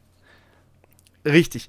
Ja, ja, klar. Hm. was ist jetzt Open Source? Ich glaube, Rambox ist Open Source Fork von Franz, glaube ich. Ich weiß es nicht genau. Bin ich jetzt überfragt. Ist, ist egal, aber ich habe mich dann, ich glaube, ich war zuerst bei Franz und bin dann zu Rambox, weil Rambox hat auch unterstützt, äh, individuelle URLs einzufügen. Genau, genau. Weil damals war Streamer noch nicht drin. Genau. Und deswegen, und jetzt ist, glaube ich, bei Franz auch Streamer mit drin. Genau. Aber bei Franz gibt es irgendwie so eine Beschränkung, ab einer gewissen Anzahl oder irgendwas ist es kostenpflichtig oder irgendwas ist da kostenpflichtig. Also ich weiß es nicht mehr. Genau. Mir jetzt nicht, ich habe jetzt fünf Dienste eingefügt und da ist jetzt noch nichts gekommen. Ja, also, Gut, ist egal, aber ich bin damit einfach nicht warm geworden. Aber vielleicht braucht es der ein oder andere User hier, der sagt, oh, ich habe hier so 1000 Web-Applications. Es gab auch so Sachen, da war ich ganz mutig. In der Firma habe ich dann versucht, sowas wie zum Beispiel äh, Office 365 da einzubinden und solche Sachen. Hat nicht funktioniert. Oder auch unser Ticketsystem hat nicht funktioniert damit die äh, Web-Konfiguration von der Firewall, das fand ich auch ganz elegant, dass ich dann meinetwegen meine ganzen Firewall-Web-Konfigurationen offen hätte dann in so einem Ding. Ging nicht. Das hat mit Franz nicht funktioniert hm. und dann habe ich es weggeworfen. Und auch mit Rambox hat es nicht funktioniert, mit Vivaldi funktioniert das alles. Also, und dann habe ich gesagt, okay, nee. Oder wenn zum Beispiel irgendwelche ähm, ActiveX oder äh, Flash oder so gebraucht wird, äh, braucht man ja für VMware noch. Ähm, hat auch nicht funktioniert und dann habe ich es einfach gelassen. Hm. Aber vielleicht geht es mittlerweile, weiß ich nicht. Nee, ich glaube nicht. Also, wenn du jetzt wirklich so ActiveX-Anwendungen reinhauen willst, ich glaube, das geht nach wie vor nicht. Also. Wer redet hier von wollen, müssen? Ja. Bei solchen Admin-Panels, also, das ist ja leider so. Gut. Ähm, dann haben wir noch ein Thema aus Sachsen-Anhalt. Äh, nichts Politisches, keine Angst. Da geht es um Funklöcher und ähm, da wurden 1700 Funklöcher, das fand ich beeindruckend, deswegen habe ich es mal kurz mit reingepickt als Thema, äh, in drei Tagen gemeldet. 1700, die haben so einen Funklochfinder, so eine App gelauncht äh, und damit kann man dann eben äh, Funklöcher melden und ähm, die Funklöcher sollen dann, oder die, die Politik soll dann eben Druck auf die Netzbetreiber aufbauen, um eben solche Funklöcher schneller äh, ja, schließen zu können. Initiiert wurde das Ganze von der CDU und ähm, die waren auch sehr überrascht, dass so viele Funklöcher gemeldet wurden. Ähm, ich muss sagen, ich bin auch überrascht, aber ähm, es ist halt Deutschland. Was will man dazu sagen? In Deutschland ist halt äh, mit Breitband und Ausbau ist nicht so, da sind wir jetzt nicht so die äh, Streber, Ja, ehrlich gesagt. stimmt schon. Oh, ja, und deswegen ist es vielleicht auch normal. Aber man sieht halt jetzt auch mal die Dimension und ich muss auch ganz ehrlich sagen, es gibt viele, die haben das belächelt, wenn ich keinen Empfang habe, kann ich kein Funkloch melden. Nee, das ging natürlich trotzdem, weil es gab auch einen Offline-Mode. Man hat halt dann die Position via GPS abgespeichert und dann, wenn man wieder online war, hat man die Position übertragen. Ähm, aber es geht halt einfach auch darum, mal so eine Bestandsaufnahme zu machen, äh, um einfach dann äh, der Politik mal, also so ganz für die Cuts finde ich sowas nicht. Es muss halt dann was passieren. Und das ist oftmals das Problem, dass einfach dann nichts passiert. Äh, und äh, man, man hat drüber geredet, aber es passiert einfach nichts. Und das ist, glaube ich, die, das größte Problem in Deutschland bei solchen Sachen. Aber grundsätzlich ist es gut, einfach mal zu wissen, wo stehen wir. Äh, ist es denn wirklich so schlimm? Und ja, man muss sagen, in Sachsen-Anhalt, ja, es ist leider wirklich so schlimm. Wobei in Bayern sieht es wahrscheinlich jetzt auch nicht so viel besser aus mit dem Breitband, ehrlich gesagt. Auf dem platten Land, also Ja. hier ist zum Beispiel Vodafone eine Katastrophe. Oh ja, Vodafone äh, mag ich überhaupt nicht auf dem Land. Ähm, weil es gibt bei uns in der Nähe auch einen Ort, ähm, das ist ein absolutes Funkloch. Sache ist die, dass äh, der Funkmasten, der wäre schon da. Ähm, der ist halt bloß noch nicht aufgebaut und in Betrieb genommen. und das schon Geil. tatsächlich seit Jahren. Äh, und da hat einfach der Okay. Anbieter dann nichts mehr gemacht an den Dingen. So quasi, hm, wir warten auf, bessere, äh, auf besseres Wetter, keine Ahnung. Das ist einfach da. Wie viele Oder Jahre ist es? Seit sieben Jahren? dagegen, Äh, dass da irgendwie ein Gerichtsverfahren oder irgendwas läuft. na, momentan noch nicht, aber die Gemeinde versucht den Betreiber schon dazu zu bringen, aber äh, die Okay. Lage ist halt einfach, dass einfach eine absolute Funkstille da hinten ist in dem Dorf. Super, toll. Ja, das heutzutage 2018 in Deutschland, in Bayern auch noch, was ja immer so als Vorzeigebundesland, äh, zumindest von der CDU, CSU nach außen weitergetragen wird, hast du irgendwo keinen Empfang. Das ist, ist Fakt. Und wir haben hier auch Ortschaften, da hast du wirklich äh, kaum Empfang. Also Vodafone habe ich hier zum Beispiel, wenn ich die Haustüre zumache, nur noch einen Balken. Damit kann man telefonieren, aber mobile Daten kannst du vergessen. Telekom, alles tipptopp. Da habe ich äh, hier 4G mit, mit äh, 40 Mbit down. Das ist okay, damit kann man arbeiten. Im Haus wohlgemerkt. Äh, und, und draußen noch viel mehr. Aber ähm, Vodafone kannst du vergessen und von O2 und E da braucht man gar nicht reden. Da existierst du gar nicht. Da bist du gar nicht da. Wenn du die als Netzbetreiber hast, bist du, glaube ich, äh, 80 Prozent äh, der Zeit hier auf dem Land bist du einfach offline und nicht erreichbar. Das ist wirklich traurig, dass, dass es so ist, aber gut. Mal gucken, vielleicht wird sich was ändern. Die Politik will da jetzt Geld reinbuttern in die ganze Ausbaugeschichte. Wollen sie schon seit Jahren. Äh, mal gucken, wie sich das entwickelt. Hm. Gut. Würde ich sagen, kommen wir zum nächsten Thema. Genau, zum nächsten Thema. Das ist auch wieder von mir. Denn äh, Spotify hat sein Download-Limit, mi- Entschuldigung, das Download-Limit für Offline-Songs auf 1000 Songs äh, aufgestockt. Sache war nämlich die, dass das bisherige Du Limit meinst 10.000, äh, oder? 10.000, Entschuldigung. Ja, 10.000. Ja. Ähm, weil das bisherige Limit lag bei 300, drei- also 3.333 Songs. Das war einfach so eine wahllose, Sehr sinnvoll. das war eine wahllose Zahl anscheinend Ja. von Spotify. Und jetzt haben sie sich endlich mal erbarmt, das Limit mal hochzusetzen, weil es dann doch einige Power-User gab, die dann dieses Limit tatsächlich geschafft haben und sich dann gewundert haben, hm, wieso kann ich nicht mehr down, äh, Offline-Songs downloaden? Krass. Also ich hätte, glaube ich, in keiner Playlist 3000 Songs oder ich weiß nicht, wenn ich alle Playlists zusammennehmen würde, hätte ich wahrscheinlich auch keine 3000 Songs. Also kann ich mir nicht vorstellen, aber gut, okay. Also, wer es braucht. Tatsächlich hätte ich eine Playlist, die entwickelt sich langsam zu dem. Äh, weil ich habe über If That, Then Then, äh, also If That, Then This, ähm, habe ich äh, eingestellt, dass mir jedes, ähm, jedes Mal, wenn äh, diese Playlist rauskommt, äh, diese Woche für dich zusammengestellt. Ähm, Ah, ja. Dann setzt mir das, das automatisch in so eine äh, Playlist hinzu. Du Fuchs, du. das heißt, du sammelst alle deine wöchentlichen Songs. Genau. Äh, Aber das funktioniert ja auch wirklich gut. Also äh, da bin ich echt erstaunt teilweise, was Spotify da auskramt. also Das finde ich trifft auch ja wirklich voll ins Schwarze. genial. Also mir. liebe ich einfach. Also auf was für Songs ich da schon gekommen bin durch Spotify, das ist echt unglaublich. Ich habe Bands, äh, das nur ganz kurz, ich will den Tech Talk jetzt nicht allzu sehr in die Länge ziehen. Äh, ich habe ich hab Bands, da war ich jetzt schon auf einem Konzert, die habe ich nur durch äh, Spotify kennengelernt. Die kannte ich davor nicht. Also wirklich geile Geschichte. Und ähm, ich habe gerade mal nachgeguckt, meine größte Playlist, die ich zusammen mit David pflege, unsere äh, Rock- und Metal-Mix-Playlist, die hat 926 Songs und geht 60 Stunden, aber da habe ich nichts mit 3000. Aber wenn ich jetzt, keine Ahnung, mehrere solche Playlists hätte, ich habe dann zum Beispiel noch eine, eine Playlist, weil ich ja nicht nur Metal höre, aber halt überwiegend, äh, zum Beispiel Piano-Backgrounds. Äh, gut, die hat 150, okay, die, die geht sieben Stunden. Das ist so zum Entspannen. Warte mal, zum, apropos Entspannen, da habe ich dann noch, äh, was, hab, warte mal, was war das hier für eine? Äh, das war, glaube ich, eine Chill-Out. Die hat auch nochmal so 600 Songs. Ja, aber gut. Wie gesagt, wir haben jetzt 10.000. Yay, wir können runterladen, bis die, bis die Leitung glüht. Äh, wunderbare Sache. Äh, wo nämlich auch das Problem irgendwie war, dass äh, manche Hörbücher irgendwie, ähm, also ihre Sa ähm, Files eben aufgesplittet haben.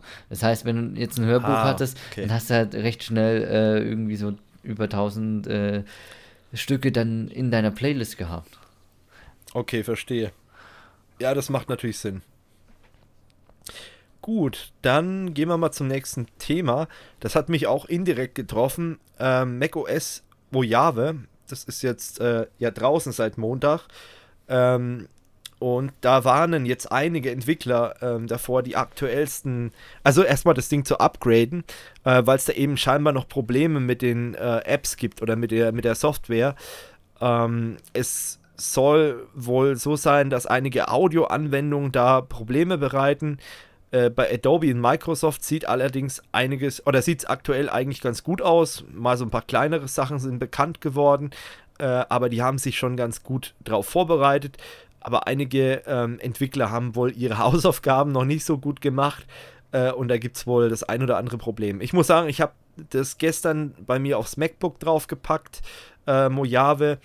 Ähm, bis jetzt sieht es ganz gut aus, aber ich bin jetzt nicht so der macOS Power User. Ähm, deswegen kann ich das jetzt nicht so beurteilen, ob das gut läuft.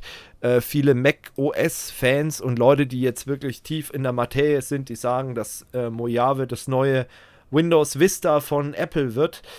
Ich weiß es nicht. Kann ich nicht beurteilen. Bis jetzt läuft das MacBook. Das ist auch nicht in Flammen aufgegangen nach der Installation oder ist warm geworden. ähm, also alles gut, deswegen gucken wir mal. Vielleicht habt ihr auch äh, Mojave bei euch installiert. Dann schreibt es mal in die Kommentare, ob ihr irgendwelche interessanten Phänomene habt. Aber bei mir läuft alles. Und das ist auch wichtig. Ähm, ich finde auch den neuen Skin ganz cool. Diesen Dark Skin sieht ganz cool aus. Ähm, aber das sind alles nur so Oberflächlichkeiten. Aber dafür hat man ein MacBook, das muss einfach nur gut aussehen. oh, jetzt habe ich hier wieder was erzählt, ne? Oh ja. Gut. Ähm, jo, dann kommen wir zum nächsten Thema, beziehungsweise das hat der David schon vorgezogen, aber dann kommt nochmal Georg mit dem Thema rein und dann kommen wir schon zu den IT-Security-News. Genau, äh, denn von Windows 10 gibt es ein neues Update oder ist in der Pipeline.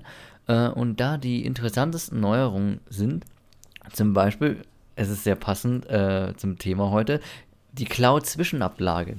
Die äh, Zwischenablage wird nämlich äh, ab sofort auf Wunsch äh, zwischen zwei Rechnern synchronisiert.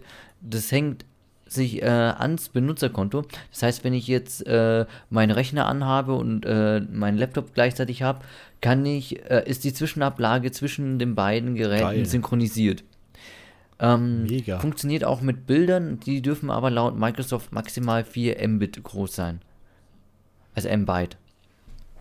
Okay. Ähm, und du hast jetzt auch einen Verlauf von deinen, äh, sag's, von deiner Ablage. Die kannst du mit Ja. Windows äh, Vogelv aufrufen. Oh Gott, wie lang hat man, wie lang hat man da drauf gewartet? Ganz ehrlich, ähm, auf diese ähm, Verlauf oder diesen Verlauf der Ablage. Da gab es ja so viele Tools, mit denen du das nachrüsten konntest und so weiter. Oh, und manchmal, mir geht es zumindest manchmal so, ich bin ja auch ein sehr großer Copy-Paste-Fan äh, mit Shortcuts. Manchmal äh, dann Fachinformatiker ist das versehentlich. Ja, eben. Berufskrankheit. Ja, und dann machst du Steuerung C und dann hast du irgendwas in der Zwischenablage, was du eigentlich nicht mehr haben wolltest. Aber dann kannst du das andere nicht mehr wieder herholen, weil das Fenster vielleicht schon wieder, bei links zum Beispiel, hast du das Tab schon geschlossen und ich habe den Verlauf bei mir nicht an, aus Datenschutzgründen. Ähm, und dann äh, ist es halt so, dass, äh, dass die URL weg ist. Und wenn ich dann Verlauf hätte, dann habe ich die URL noch im Verlauf. Deswegen coole Sache. Man kann allerdings natürlich jetzt wieder mit der Datenschutzkeule kommen. Verstehe ich, weil zum Beispiel auch Passwortmanager mit ähm, Passwörtern in der Zwischenablage arbeiten. Dann wäre die, dieses Passwort auch auf dem anderen Gerät oder in der Cloud, weil natürlich die Geräte sich synchronisieren. Ähm, aber dazu muss man dann auch noch sagen, dass natürlich dann nur das Passwort drin ist. Wenn ich eindeutig generierte Passwörter habe, dann kann man natürlich die Website nicht dem Passwort zuordnen. Ne? Oder dann fehlt auch noch die E-Mail-Adresse. Also das ist ja nur ein Faktor. Dann habe ich nur das blanke Passwort äh, ohne Zusammenhang. Ähm, aber gut, Naja, da wenn du jetzt muss, aber das muss so einen Dienst hast wie KeyPass, wo du zuerst mal deinen Benutzernamen rauskopierst und dann auch noch dein Passwort. Ja, okay. Aber Ja, gut. Ähm, man kann es auch irgendwie in KeyPass einstellen, dass er äh, das Autofill, dass er das erstmal so random hinschreibt und dann nach irgendeinem Algorithmus dann das richtige Passwort dann quasi einfügt. Cool. Ja, gut. Also könnte man Siehst du mal. theoretisch weise einstellen. Man kann was einstellen. Ja, wa- wahrscheinlich äh, kann man das dann auch deaktivieren. Und äh, wenn das dann raus ist, ich denke mal, da gibt es dann auch von mir ein Video, ähm, wo man sowas deaktivieren kann. Das geht bestimmt über die Registry irgendwie. Und wenn, äh, man muss ja dazu sagen, wenn du dein Microsoft Windows nicht mit einem Windows-Konto, also mit einem Microsoft-Konto verbunden hast, dann funktioniert das ja auch gar nicht. Also du brauchst ja dann höchstwahrscheinlich die Anbindung an die Microsoft Cloud. Das Genau. heißt, du meldest dich an Windows 10 dann mit deinem Windows mit deinem Microsoft Konto an auf beiden Geräten und dann Mhm. erst funktioniert die Synchronisation. Von daher, wenn man das nicht hat, dann äh, funktioniert es ja schon mal gar nicht Genau. Und dann ist es ja okay. So, ja, sehr schön. Äh, eine Ja? andere Änderung, die es mit einbringt, äh, der Explorer im, unter Windows kriegt endlich einen Dark Mode. okay, cool. Wie, wie Mojave. Endlich mal. Eigentlich schon. Ja. Naja, gut, also macht vielleicht sogar Sinn. Ich habe sogar gehört, äh, ich weiß nicht, ob es stimmt, dass es für die Augen gesünder ist, wenn du äh, weiße Schrift auf schwarzen Grund hast, als äh, weißen Hintergrund auf schwarzer, umgekehrt, schwarze Schrift auf weißen Hintergrund.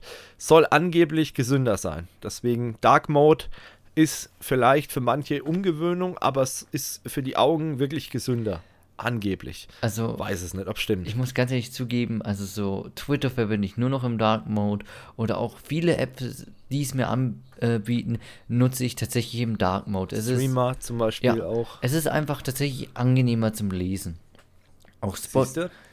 also das ist jetzt so das reine Gefühlte, ob es jetzt wirklich so wissenschaftlich so ist, dass es auch wirklich gut ist. Habe ich zumindest gelesen. Aber gut, da wird so viel diskutiert. Auch mit den Blautönen, das muss ich ehrlich sagen, oh Gott, da können wir jetzt ein Fass aufmachen. Ich mache es ganz kurz. Äh, mit den Blautönen, es heißt ja auch immer, dass äh, die Blautöne vom Bildschirm dafür sorgen, dass man, da wird ein, ein, äh, ein Stoff im Körper ausgesetzt, der dich halt wach Genau, hält. Keine Ahnung, was das ist. Melatonin. Melatonin, ja ich genau. hoffe es jetzt Ähm, nicht, dass es jetzt was ich- anderes war. Nee, ich glaube, das ist es sogar. Ähm, und ähm, da ist es dann so, dieser Stoff, der sorgt dafür, dass der Körper denkt, hey, das ist ja helllichter Tag und du musst wach bleiben und so weiter. Dementsprechend, wenn du an äh, Smartphone oder PC, Notebook arbeitest oder Tablet länger arbeitest am Abend noch, im Bett zum Beispiel, kannst du schlechter einschlafen. Und das ist was, ich habe jetzt wirklich diesen Augenschon-Modus auf dem Handy an und auf meinem Bildschirm abends auch ab einer gewissen Uhrzeit. Jetzt gerade übrigens auch. Mhm, und man gewöhnt sich dran. Man gewöhnt sich dran und ich muss auch ehrlich sagen, ich kann seitdem auch besser schlafen. Ich bilde mir das vielleicht ein. Ne, Das kann wirklich sein. Aber ich bilde mir wirklich ein, dass ich besser schlafen kann und äh, irgendwie entspannter bin. Ich weiß es nicht. Da kann was dran sein, muss aber nicht. Das ist immer so eine Geschichte. Aber ich empfehle euch das mal, falls ihr da wirklich Probleme habt, dann, wenn ihr ziemlich lang noch am PC oder Handy seid, und wer ist es von uns nicht, schaltet mal diesen Modus ein. Klar, am Anfang ist es ein bisschen gewöhnungsbedürftig mit den Farben, aber ich konnte dann wirklich besser schlafen. Es ist wirklich angenehmer. Oder auch nachts. Wie oft gucke ich nachts, wenn ich einmal aufwach, kurz aufs Handy, weil es auf dem Nachttisch liegt und macht dann die volle Helligkeit ihr ins Gesicht jetzt mit dem mit dem äh, mit diesem Modus viel angenehmer. Wirklich viel angenehmer, da mal kurz drauf zu schauen. Beziehungsweise äh, ich mache mittlerweile zum Beispiel, wenn ich nur nach der Uhrzeit gucke, kann ich auch einfach meine, mein Amazon Echo fragen. Aber gut, das ist eine andere Geschichte. Stelle ich Ähm, mir auch cool vor.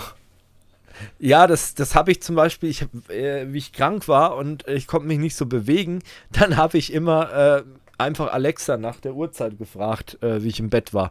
Alles eine andere Geschichte. Gut. ähm, wie viel Uhr ist es? ja, und dann sagt es dir. Also es funktioniert auf jeden Fall. Alexa, bring mir ein Bier. ja, ich muss aufs Klo. Nee, äh, Quatsch. Also, ähm, kommen wir mal zu den IT-Security-News. Da habe ich auch ein bisschen was zusammengetragen. Wir machen es schnell. Wir sind nämlich jetzt schon fast bei zwei Stunden wieder. Ähm, bei Twitter gab es einen Data Breach äh, und da wurden über eine API äh, private Kommunikationsdaten, also äh, PMs, abgegriffen. Die Leute, die es betroffen hat, die wurden bereits äh, benachrichtigt. Also war nicht so schlimm wie bei Facebook, aber es gab trotzdem Zugriff drauf. Und äh, wir hatten ja eingangs darüber gesprochen, wie blöd es ist, wenn jetzt private Daten da über, ähm, ja, einfach mal so geleakt werden. Und das wäre halt jetzt hier der Fall gewesen. Also immer überlegen bei solchen großen Plattformen, ob man da unbedingt Privates äh, so austauschen möchte. Ähm, Stichwort äh, Hackerangriff. RWE wurde die Website lahmgelegt, also dem Energieversorger. Das lag so ein bisschen an der Geschichte mit dem Hambacher Forst. Ich meine, das hat, glaube ich, jeder mittlerweile mitgekriegt, dass da eben eine Waldrodung durchgeführt werden sollte. Und die haben dann halt einen vollen DDoS-Angriff abgekriegt. Mittlerweile lassen sich die Jungs und Mädels von den Jungs und Mädels von äh, Link 11, das ist ein deutscher DDoS äh, Security Anbieter, ja, DDoS Prevention Anbieter, so rum, äh, schützen. Und mittlerweile ist die Seite auch wieder online und es sind auch äh, keine internen Mitarbeitersysteme oder vielleicht sogar Kundendaten betroffen, sondern es war wirklich nur die Website, die halt eben durch DDoS-Angriffe als Protestmaßnahme eben lahmgelegt wurde. Ähm, Stichwort macOS Mojave, da wurde auch eine Sicherheitslücke entdeckt nach der Veröffentlichung. Super, wunderbar. Ähm, da ist es wohl möglich, dass man die ganzen Privatsphäre-Schutzmaßnahmen umgehen kann und ähm, zum Beispiel Apps ohne Nachfrage den Zugriff auf sensible Daten ermöglichen kann, wie zum Beispiel Adressbuch und sowas. Ist blöd gelaufen und äh, ich denke mal, dass Apple da auch relativ schnell nachpatchen wird. Ähm, leider muss man allerdings sagen, dass Apple mittlerweile, was Security angeht, fast einen schlechteren Ruf hat als Microsoft. Ist schade, weil das war früher mal anders, eher umgekehrt, aber das wandelt sich gerade so ein bisschen, dass da Apple ein bisschen träger aktuell ist, aber mal gucken. Äh, die Hoffnung stirbt zuletzt. Google hat ein kleines Problem mit ähm, Türschlössern im eigenen Firmensitz. Die haben scheinbar IoT-Türschlösser im Einsatz im äh, Google-Gebäude und die sind angreifbar und man kann darüber sogar aufs interne Firmennetzwerk zugreifen. Blöd. Ähm, und scheinbar ist die Lücke auch nur komplett fixbar, indem man die ganze Hardware tauscht. Autsch. Gut, könnte man sagen. Google hat das Geld, aber mal gucken. Da müssen sie wahrscheinlich ein paar mehr E-Mails auswerten, um das Geld wieder reinzukriegen. ähm, dann gibt es eine ähm, Spionagewarnung, was Crypto-Mining angeht. Also einmal eine Spionagewarnung und einmal eine Crypto-Mining-Lücke auf den Routern von Microtik. Microtik ist ein kleines Unternehmen, das aber trotzdem relativ professionelle Hardware, wie ich feststellen musste, herstellt. Ich habe von denen mal so ein paar Sachen im Einsatz gehabt, unter anderem auch mal eine Monitoring-Lösung, ist mittlerweile fünf Jahre her, ähm, den Dude ähm, von denen. Und äh, da gibt es wohl auch eine Lücke, wo man den Verdacht hat, dass die CIA damit dahinter steckt. Ja, wunderbar. Hm. Ähm, und die bieten wohl auch Cloud-Routing-Systeme an. Und ähm, ja, das Risiko wäre halt da, dass der User überwacht wird.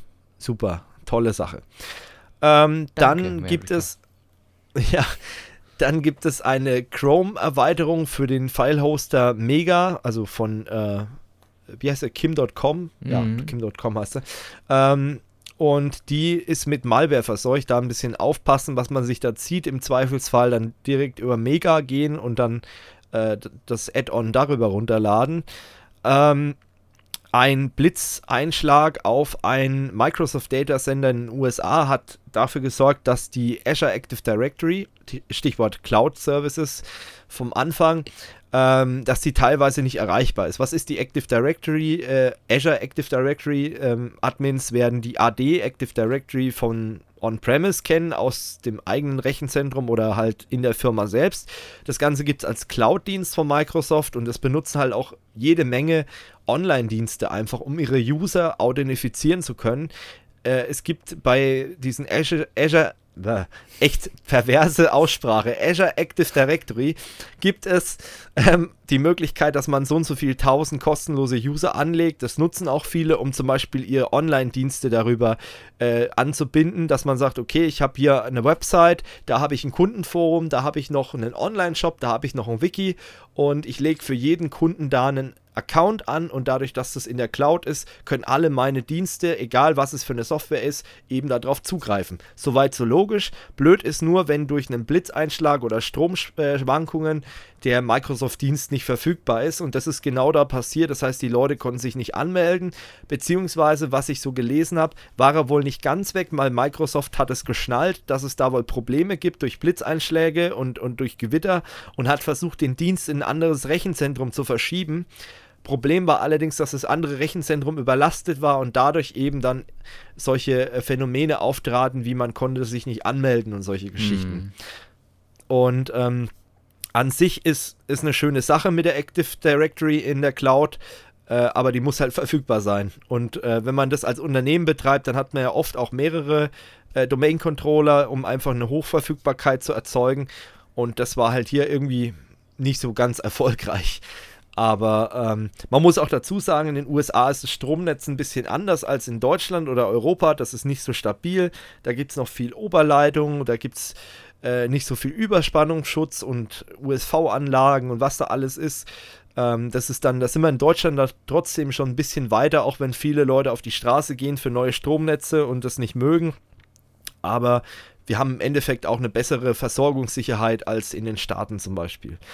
Gut, dann gab es bei ähm, Mortal Online ein, ähm, das ist ein MMORPG, äh, da gab es eben einen Data Breach und ähm, da wurden eben 500.000 Nutzeraccounts zum Kauf angeboten. Auch eine tolle Sache, werden sich die Leute freuen.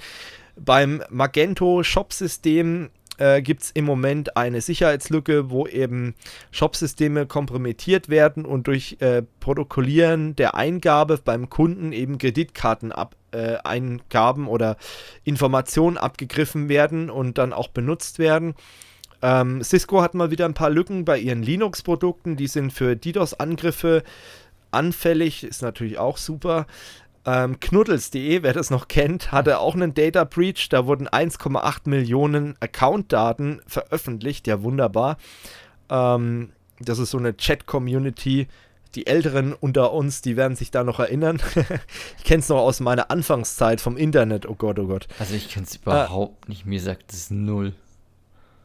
Ja, gut, siehst du mal. Nee, also ich kenne es noch so am Anfang in der Zeit, wo es halt losging mit, mit Einwahlmodem und so war das so eine Community, wo halt, sag mal, sehr viele Freunde von mir waren, aber auch sehr viel Perverse, muss man wirklich so sagen. Da waren dann Chats, da bist du dann angeschrieben worden, oh Gott, oh Gott. Ähm, aber das ist, glaube ich, in jedem Online-Forum so, wo sich Jugendliche anmelden. Da sind dann sehr viel, sehr schnell, sehr viel Perverse unterwegs. Hm. Gut, naja, anderes Thema. Ja, oh Gott, oh Gott. Ähm, Betrügermasche bei äh, Einträgen ins Microsoft TechNet. Das TechNet ist ja wie so ein Wikipedia für Administratoren, kann man das so sagen, oder der Brockhaus für Administratoren, wo Microsoft eben äh, Anleitungen veröffentlicht und Informationen zu den eigenen Produkten. Und da gibt es eben so eine Gallery, wo eben Einträge gemacht werden können. Und das nutzen aktuell Betrüger aus, weil Microsoft hat ja einen guten PageRank bei Google und auch äh, die Reputation von Microsoft ist ja relativ gut bei den ganzen Security- äh, Anbietern. Also mhm. jeder, jede Virenschutzlösung hat ja mittlerweile so einen Reputationsprüfer mit drin in, seinen, in den Produkten oder jeder Browser auch. Und da ist Microsoft natürlich in Ordnung, ist grün. Und die platzieren da eben Hotline-Nummern äh, von solchen Scam-Hotlines und versuchen dann die Leute da abzuziehen. Also eine ganz äh, blöde Geschichte. Ähm, eine ganz blöde Geschichte hat sich auch Trend Micro geliefert. Die haben im Mac App Store ähm, Apps veröffentlicht, soweit so schön. Ähm, allerdings haben diese Antivirus-Apps, die sie da veröffentlicht haben, einfach mal die Browser-Historie vom Rechner runtergeladen von den letzten 24 Stunden vor der Installation. Das hat lustigerweise ein Forscher von Malwarebytes, also Konkurrenzunternehmen, rausgefunden. Ähm, Trend Micro sagt, naja, in der Stellungnahme, das haben wir ja nur aus Sicherheitszwecken gemacht. Mm, ja. Persönliche Meinung von mir ist einfach, äh, das ist meine persönliche Meinung, ich kennzeichne es nochmal, ich vermute, dass die Folgendes damit vorhaben die wollen, wenn es wirklich nur die letzten 24 Stunden sind, dann wollen die wissen, wie du auf den Hersteller gekommen bist. Wollen einfach gucken, hat er sich vorher informiert über unsere Produkte ähm, oder äh, war er schon bei eBay unterwegs oder bei Amazon, hat geguckt, ob er uns da kaufen kann, war er vielleicht sogar auf unserer Website schon. Ich glaube, das steckt dahinter. Ist nur eine Vermutung. Ähm, wie gesagt, persönliche Meinung, aber ist natürlich unsexy. Also mhm. sollte man vielleicht nicht machen. Äh, Trend Micro sagt, ey, das ist doch alles cool, weil erstens mal steht es in den AGBs drin, ja, liest sich halt keiner durch, ne? Ähm, und zum anderen ist es ja nur für Sicherheitszwecke. Deswegen sehen die das natürlich alle ganz äh, easy. Sehe ich nicht so. Ähm, aber falls ihr ähm, einen, falls ihr die einsetzt und sagt, oh Gott, oh Gott, möchte ich nicht mehr, ähm, dann äh, können wir euch gerne beraten. Da gibt es genügend andere Hersteller, die ein bisschen mehr auf eure Daten Wert legen. Datenklau äh, gibt es auch bei British Airways. Da sind mal 380.000 Bank- und Kreditkartendaten erbeutet worden. Ähm, wer sich nämlich am 21. August ab 23.58 Uhr und äh, am 5. September 22.45 Uhr äh, irgendwie einen Flug gebucht hat, sei es über die Internetseite oder die Mobile-App, ähm, der ist da betroffen bei der ganzen Geschichte und ähm, die weisen aber darauf hin, dass die Hacker ähm, keine Reisedetails oder Passdaten oder sowas erbeuten konnten, sondern es ging wirklich um Kreditkartendaten und wenn man da zu dem fraglichen Zeitpunkt äh, gebucht hat, dann sollte man mal äh, seine Kreditkartenabrechnung oder sein Kreditkarteninstitut äh, kontaktieren. Ähm, kann auf jeden Fall nicht schaden. Dann gibt es einen Schlüsselhack von Teslas ähm, Keyless Entry System. Die haben ja da so ein äh, Verfahren, wie man eben ohne Schlüssel das Auto öffnen kann. Das wird zum Beispiel auch von Triumph oder von McLaren eingesetzt und da ist es wohl möglich, das Funksignal abzufangen ähm, und das Ganze auch innerhalb von Sekunden zu entschlüsseln und dann eben auch wiederzugeben. Hm. Jetzt könnte ich sagen, das haben wir ja schon vom Sebastian Schreiber letztes Jahr auf der Itza gesehen, dass er das mit Alarmanlagen gemacht hat. Jetzt ist Tesla auch davon betroffen. Äh, ist irgendwie ein bisschen blöd. Äh, man hätte vielleicht auch da vorher mal drauf kommen können, wenn man einen Penetrationstest oder Schwachstellentest mal gemacht hätte aber ist ein Autohersteller, der denkt natürlich nicht an sowas, dass seine IT da drin angreifbar ist. Ähm, naja, blöd. Also der denkt eher an da andere Raketen und äh, irgendwelche ja, riesigen ähm, Plastikrohre, wo er Sachen durchschicken kann. Ich glaube, da ist das so einer seiner wenigsten Gedanken. Das Letzte, woran er denkt, ja, genau. Aber gut, die haben daraus gelernt. Ähm, das System, wie gesagt, wird ja nicht nur bei Tesla eingesetzt. Ähm, so, und die werden da jetzt nachbessern müssen und das werden sie, denke ich, auch mal machen. Ähm, und das Ganze wird mit einer 500 Euro Hardware realisiert. Also nicht mal so ultra teure Sache oder dass man hier irgendwie einen Ultra PC stehen hat mit 1000 Grafikkarten, der dieses Signal knackt, sondern einfach 500 Euro Hardware. Finde ich auch ganz interessant. Hm. Ähm, es gibt eine Sicherheitslücke im Tor-Browser. Da können User ausspioniert werden, indem über diese Lücke das äh, vorinstallierte No-Script-Add-on äh, deaktiviert wird. Dann kann man über JavaScript oder Flash äh, kann man die richtige IP-Adresse oder mehr über den äh, ja, Nutzer herausfinden. Ähm, und das ist natürlich im Tor-Browser, wo man ganz gerne anonym sein möchte, mhm. Äh, ist das natürlich ein No-Go. Deswegen sollte man da dann auch patchen, aber das Ganze gibt es dann auch nochmal in unseren äh, Patch-News, die dann im Anschluss kommen. Ähm, 100.000 Überwachungskameras sind auch angreifbar. Das ist mal wieder super. Da gibt es eine Remote Code Execution Lücke, ähm, die Hacker nutzen können, um auf das NAS äh, be zu bekommen. Betroffen sind da diese NVR-Minisysteme. Ähm, Link äh, findet ihr bei uns im Artikel. Da wird dann genau aufgelistet, ob ihr betroffen seid. Ähm, besonders äh, schlimm ist das Ganze, wenn euer Gerät im Internet steht. Das Problem ist, dass die Leute, die sowas machen, kaum unseren Podcast hören, äh, weil wir würden davon abraten, äh, solche NVR-Systeme direkt ins Internet zu hängen. Ähm, ist leider mittlerweile immer noch, wird immer noch gerne gemacht, dass man dem Teil einfach eine öffentliche IP verpasst oder einfach eine Portweiterleitung macht und dann steht das Ding im Netz ohne jeglichen Schutz. Und äh, wenn natürlich so eine Lücke bekannt ist, kann man über ein Scan-Verfahren ganz leicht rausfinden, welches Gerät äh, ja infizierbar ist und dann kann man diese Lücke ausnutzen und äh, kann damit dann Schabernack treiben, zum Beispiel auch den Internetanschluss äh, die, desjenigen benutzen oder eben im privaten Heimnetzwerk oder im Firmennetzwerk, je nachdem, was man mit diesen NVR alles aufzeichnet und macht, äh, kann man dann eben äh, weitere Infektionen durchführen und Daten abgreifen und so weiter und so fort. Ähm, das ist natürlich sehr blöd. Und äh, dieses modifizierte NAS, das ist eigentlich wie so eine NAS, wo eben äh, Videokameras ihre Daten aufzeichnen, ist halt auch sehr im Einzelhandel verbreitet und das macht die Sache halt auch so brisant. Was auch brisant ist oder auch so ein bisschen lustig hm. am Ende, es gibt eine Angela Merkel Ransomware, ähm, die hat McAfee entdeckt und ähm, ja, aktuell ist das Ausmaß von der Verbreitung noch nicht klar ähm, wie sich das Ding verbreitet. Es ist allerdings so, dass eben dann mit dem Namen von Angela Merkel äh, Dateien verschlüsselt werden, die dann auch die Dateiendung Angela, äh, Punkt Angela Merkel äh, tragen und äh, die Drahtzieher fordern eben Lösegeld von 1200 Euro in Bitcoin und sowas gab es wohl auch schon in der Vergangenheit mit Barack Obama oder jetzt auch mit Donald Trump. Ähm, aber jetzt eben auch unsere deutsche Bundeskanzlerin, die Angela Merkel, ist mittlerweile als böse Ransomware im Umlauf. Das ist natürlich ganz interessant und witzig. Die Zahlung des Lösegeldes ist alternativlos. ja. Gut, dann kommen wir zum Ende noch zu unseren Patch News. Äh, die Kategorie, kurz noch zur Erklärung, ist dafür da, dass ihr als Admin oder als User einfach mal kurz durchdenkt, betrifft es mich? Wenn ja, dann gucke ich mal auf meine Software, muss ich da was machen? Wenn es mich nicht betrifft, dann höre ich einfach weiter. Und äh, dafür war die Kategorie gedacht. So, äh, Western Digital hat einen Patch veröffentlicht für alte Sicherheitslücken in ihrer NAS-Software. Die haben so eine NAS, die nennt sich MyCloud. Äh, wenn ihr sowas einsetzt, solltet ihr mal gucken. Der Chrome hat auch 40 Sicherheitslücken in der Version 69 geschlossen. Also schon allein, um jetzt die Jubiläumsversion, ihr habt es von David gehört, mit den abgerundeten Ecken und so weiter zu bekommen, solltet ihr da updaten, aber auch natürlich in erster Linie wegen der Security oder nutzt den Vivaldi-Browser oder Firefox.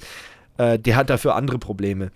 Ähm, Cisco hat auch ein Problem, nämlich äh, ihre Videoüberwachungssysteme, äh, die haben auch einen Notfallpatch bekommen. Unter anderem ist aber auch ähm, WebEx betroffen, also diese Web, äh, Webinar-Software von äh, Cisco. Also wenn ihr das nutzt, dann auch updaten Dann äh, gab es ja, wie oben schon erwähnt, in den Security News äh, schon die Geschichte mit Ciscos äh, DOS-Problematik von äh, ihren Systemen. Da gibt es mittlerweile auch Patches. Für SAP gibt es auch kritische Sicher Sicherheitsupdates, die man unbedingt installieren sollte. Und äh, Microsoft hat ebenfalls mal wieder an dem Patch Day Zero-Day-Lücken geschlossen. Also Microsoft Windows unbedingt mal gucken äh, falls ihr nicht automatisiert updaten lasst, ob da was zu äh, installieren ist. Ähm, Adobe Flash und weitere Adobe-Produkte sind auch betroffen, also Acrobat Reader oder den ganz normalen Acrobat, wenn ihr den gekauft habt oder mietet, äh, solltet ihr auch unbedingt mal gucken, ob das alles aktuell ist. Und ähm, macOS 10.14 und iOS 12 schließen auch Sicherheitslücken äh, wer das einsetzt. Und dann noch eine ganz pikante Geschichte. Ähm, es gibt einen Bug in der Intel Management Firmware. Das gibt ja dieses Intel, äh, Intel Management äh, äh, Geschichte, wo, wo man eben PCs managen kann oder auch Server. Und da ist ein BIOS-Update mal wieder notwendig. Nervige Geschichte, aber geht wohl nicht anders. Und äh, dann zum Schluss noch der Hinweis: Microsoft hat den Support für Windows 7 verlängert, allerdings nur für zahlende Kunden äh, Windows 7 äh, Kunden, die zahlen für die Updates, bekommen noch bis zum Januar 2023 Updates, Sicherheitsupdates. Und ähm, wenn man das nicht macht, dann wäre 2020 im Januar Schluss. Also drei Jahre Luft hätte man dann noch. Ähm, muss man sich gut überlegen, weil es ist ein teurer Spaß. Ähm, besser man stellt im Unternehmen, aber auch privat schon davor um auf Windows 10. Ähm, und da wurde jetzt ebenfalls für das September-Release ähm, nochmal ein längerer Support bekannt gegeben, nämlich äh, um 30 Monate ähm, kann man das äh, September-Release dann länger benutzen, bevor man upgraden muss. Gut, dann haben wir jetzt schon die Patch-News und dann sind wir so gut wie durch, haben trotzdem wieder länger gebraucht. Also irgendwie, ja, wir nehmen uns immer zu viel vor, glaube ich. Ja, wir äh, verplappern uns immer am Anfang irgendwie. Ja, gut, das sind am Anfang sind ja auch immer die Laberthemen, ne? Das ist jetzt mhm. ja am Ende sind Fakten, am Anfang sind die Laberthemen. Vielleicht, Diskussionsthemen. Dass vielleicht, vielleicht, dass man am Ende so ein paar Punkte vielleicht ein bisschen streicht, dass man nicht alle nimmt, sondern bloß irgendwie das, was am genau. interessantesten wäre. Also, dass man das Schreibt mal in die Kommentare, vielleicht äh, habt ihr ja auch Vorschläge, wie wir unseren Podcast umgestalten sollen. Oder sagt ihr einfach, ach komm, die zwei Stunden, die gönne ich mir jedes Mal. Es gibt ja wirklich Leute, also wenn man sich die Analytics mal anguckt, es sind jetzt nicht so viele Zuhörer oder Zuschauer, aber die Leute, die es hören, die hören es meistens komplett. Also die Absprungrate beim Tech Talk ist sehr gering das finde ich wirklich bemerkenswert. Das will ich am Ende auch nochmal sagen. Vielen Dank an die Zuhörer, die wirklich komplett zuhören. Und das ist auf Spotify genauso äh, wie auf YouTube. Auf iTunes kann ich es noch nicht sagen, weil das sind wir jetzt erst seit ein paar Tagen repräsentativ. Aber da ist es einfach so, dass die Leute das auch wirklich komplett durchhören. So, und das finde ich einfach bemerkenswert, das will ich mal sagen, weil zwei Stunden Videos und wir waren eigentlich noch nie unter zwei Stunden beim Tech Talk. Äh, die sind auf YouTube ja eigentlich eher untypisch und nicht so sexy. Aber das wird bei uns gehört und das ist wieder ein Zeichen dafür, dass wir sehr gute Zuschauer und Zuhörer haben. Äh, und deswegen vielen Dank dafür.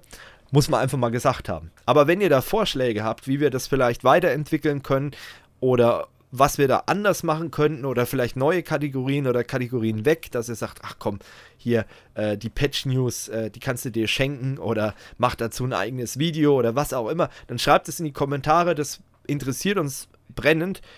Schreibt aber auch rein, wenn ihr sagt, hey, lasst es doch einfach so. Das passt. Was mir auch sehr gut gefällt, äh, das muss ich noch dazu sagen, ähm, sind auch die äh, Kommentare. Es gibt immer wieder Kommentare, die auch wirklich äh, sehr ausführlich sind. Und das muss ich auch mal hervorheben, da wo sich Leute wirklich Gedanken machen, äh, teilweise wahrscheinlich beim Podcast schon sich aufschreiben, was sie antworten wollen zu den einzelnen Themen und das dann auch schön in den Kommentar packen, der dann wirklich äh, nicht nur ein, zwei Sätze umfasst, sondern teilweise wirklich fast eine halbe DIN A4-Seite. Und das ist wirklich, das finde ich super und da gehen wir auch immer gerne drauf ein. Manchmal dauert es halt ein paar Tage, äh, weil einfach keine Zeit dafür war oder man sagt, oh, okay, da muss ich mal selber erst nochmal drüber nachdenken, äh, was da geschrieben wurde.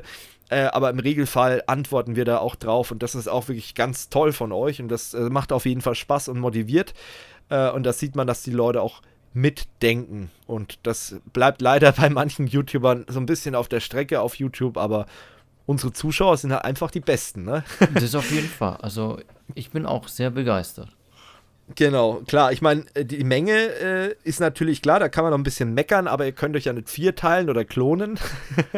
Deswegen empfehlt uns einfach weiter, wenn ihr sagt, hey, ich habe jemanden, der wird, da, da würde das ganz gut passen, der Podcast. Das ist natürlich sehr speziell, das sehe ich ein. Also, sag mal so, seiner äh, Friseurin oder seinem Metzgerei-Fachverkäufer, den kann man diesen Podcast natürlich nicht empfehlen, weil das ist die falsche Zielgruppe, aber wenn ihr Leute habt, wo ihr sagt, hey, die ticken genauso, die interessieren sich für sowas, dann empfehlt uns einfach weiter, falls ihr das nicht eh schon macht. Ich gehe mal davon aus, dass Leute, die sich dafür interessieren, die werden das eh schon machen, weiterempfehlen.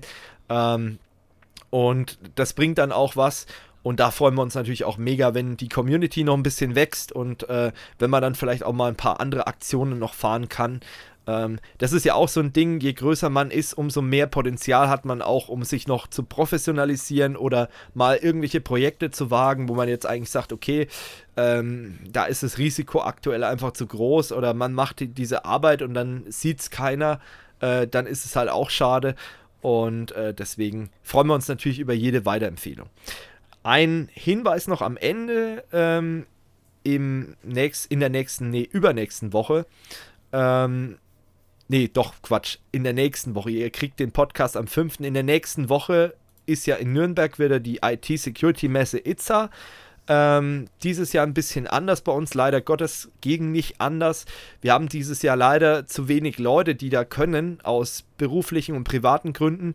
Äh, und deswegen, ich werde vor Ort sein. Äh, vielleicht auch noch ein freier Redakteur von uns, das ist aktuell noch nicht klar. Ähm, wir werden auch im Podcast drüber reden, definitiv. Vielleicht sogar auch in einem extra Podcast, wie wir es bei der Gamescom gemacht haben. Aber es wird keine Videoberichterstattung an sich wie letztes Jahr mit Interviews und so weiter dieses Jahr geben können.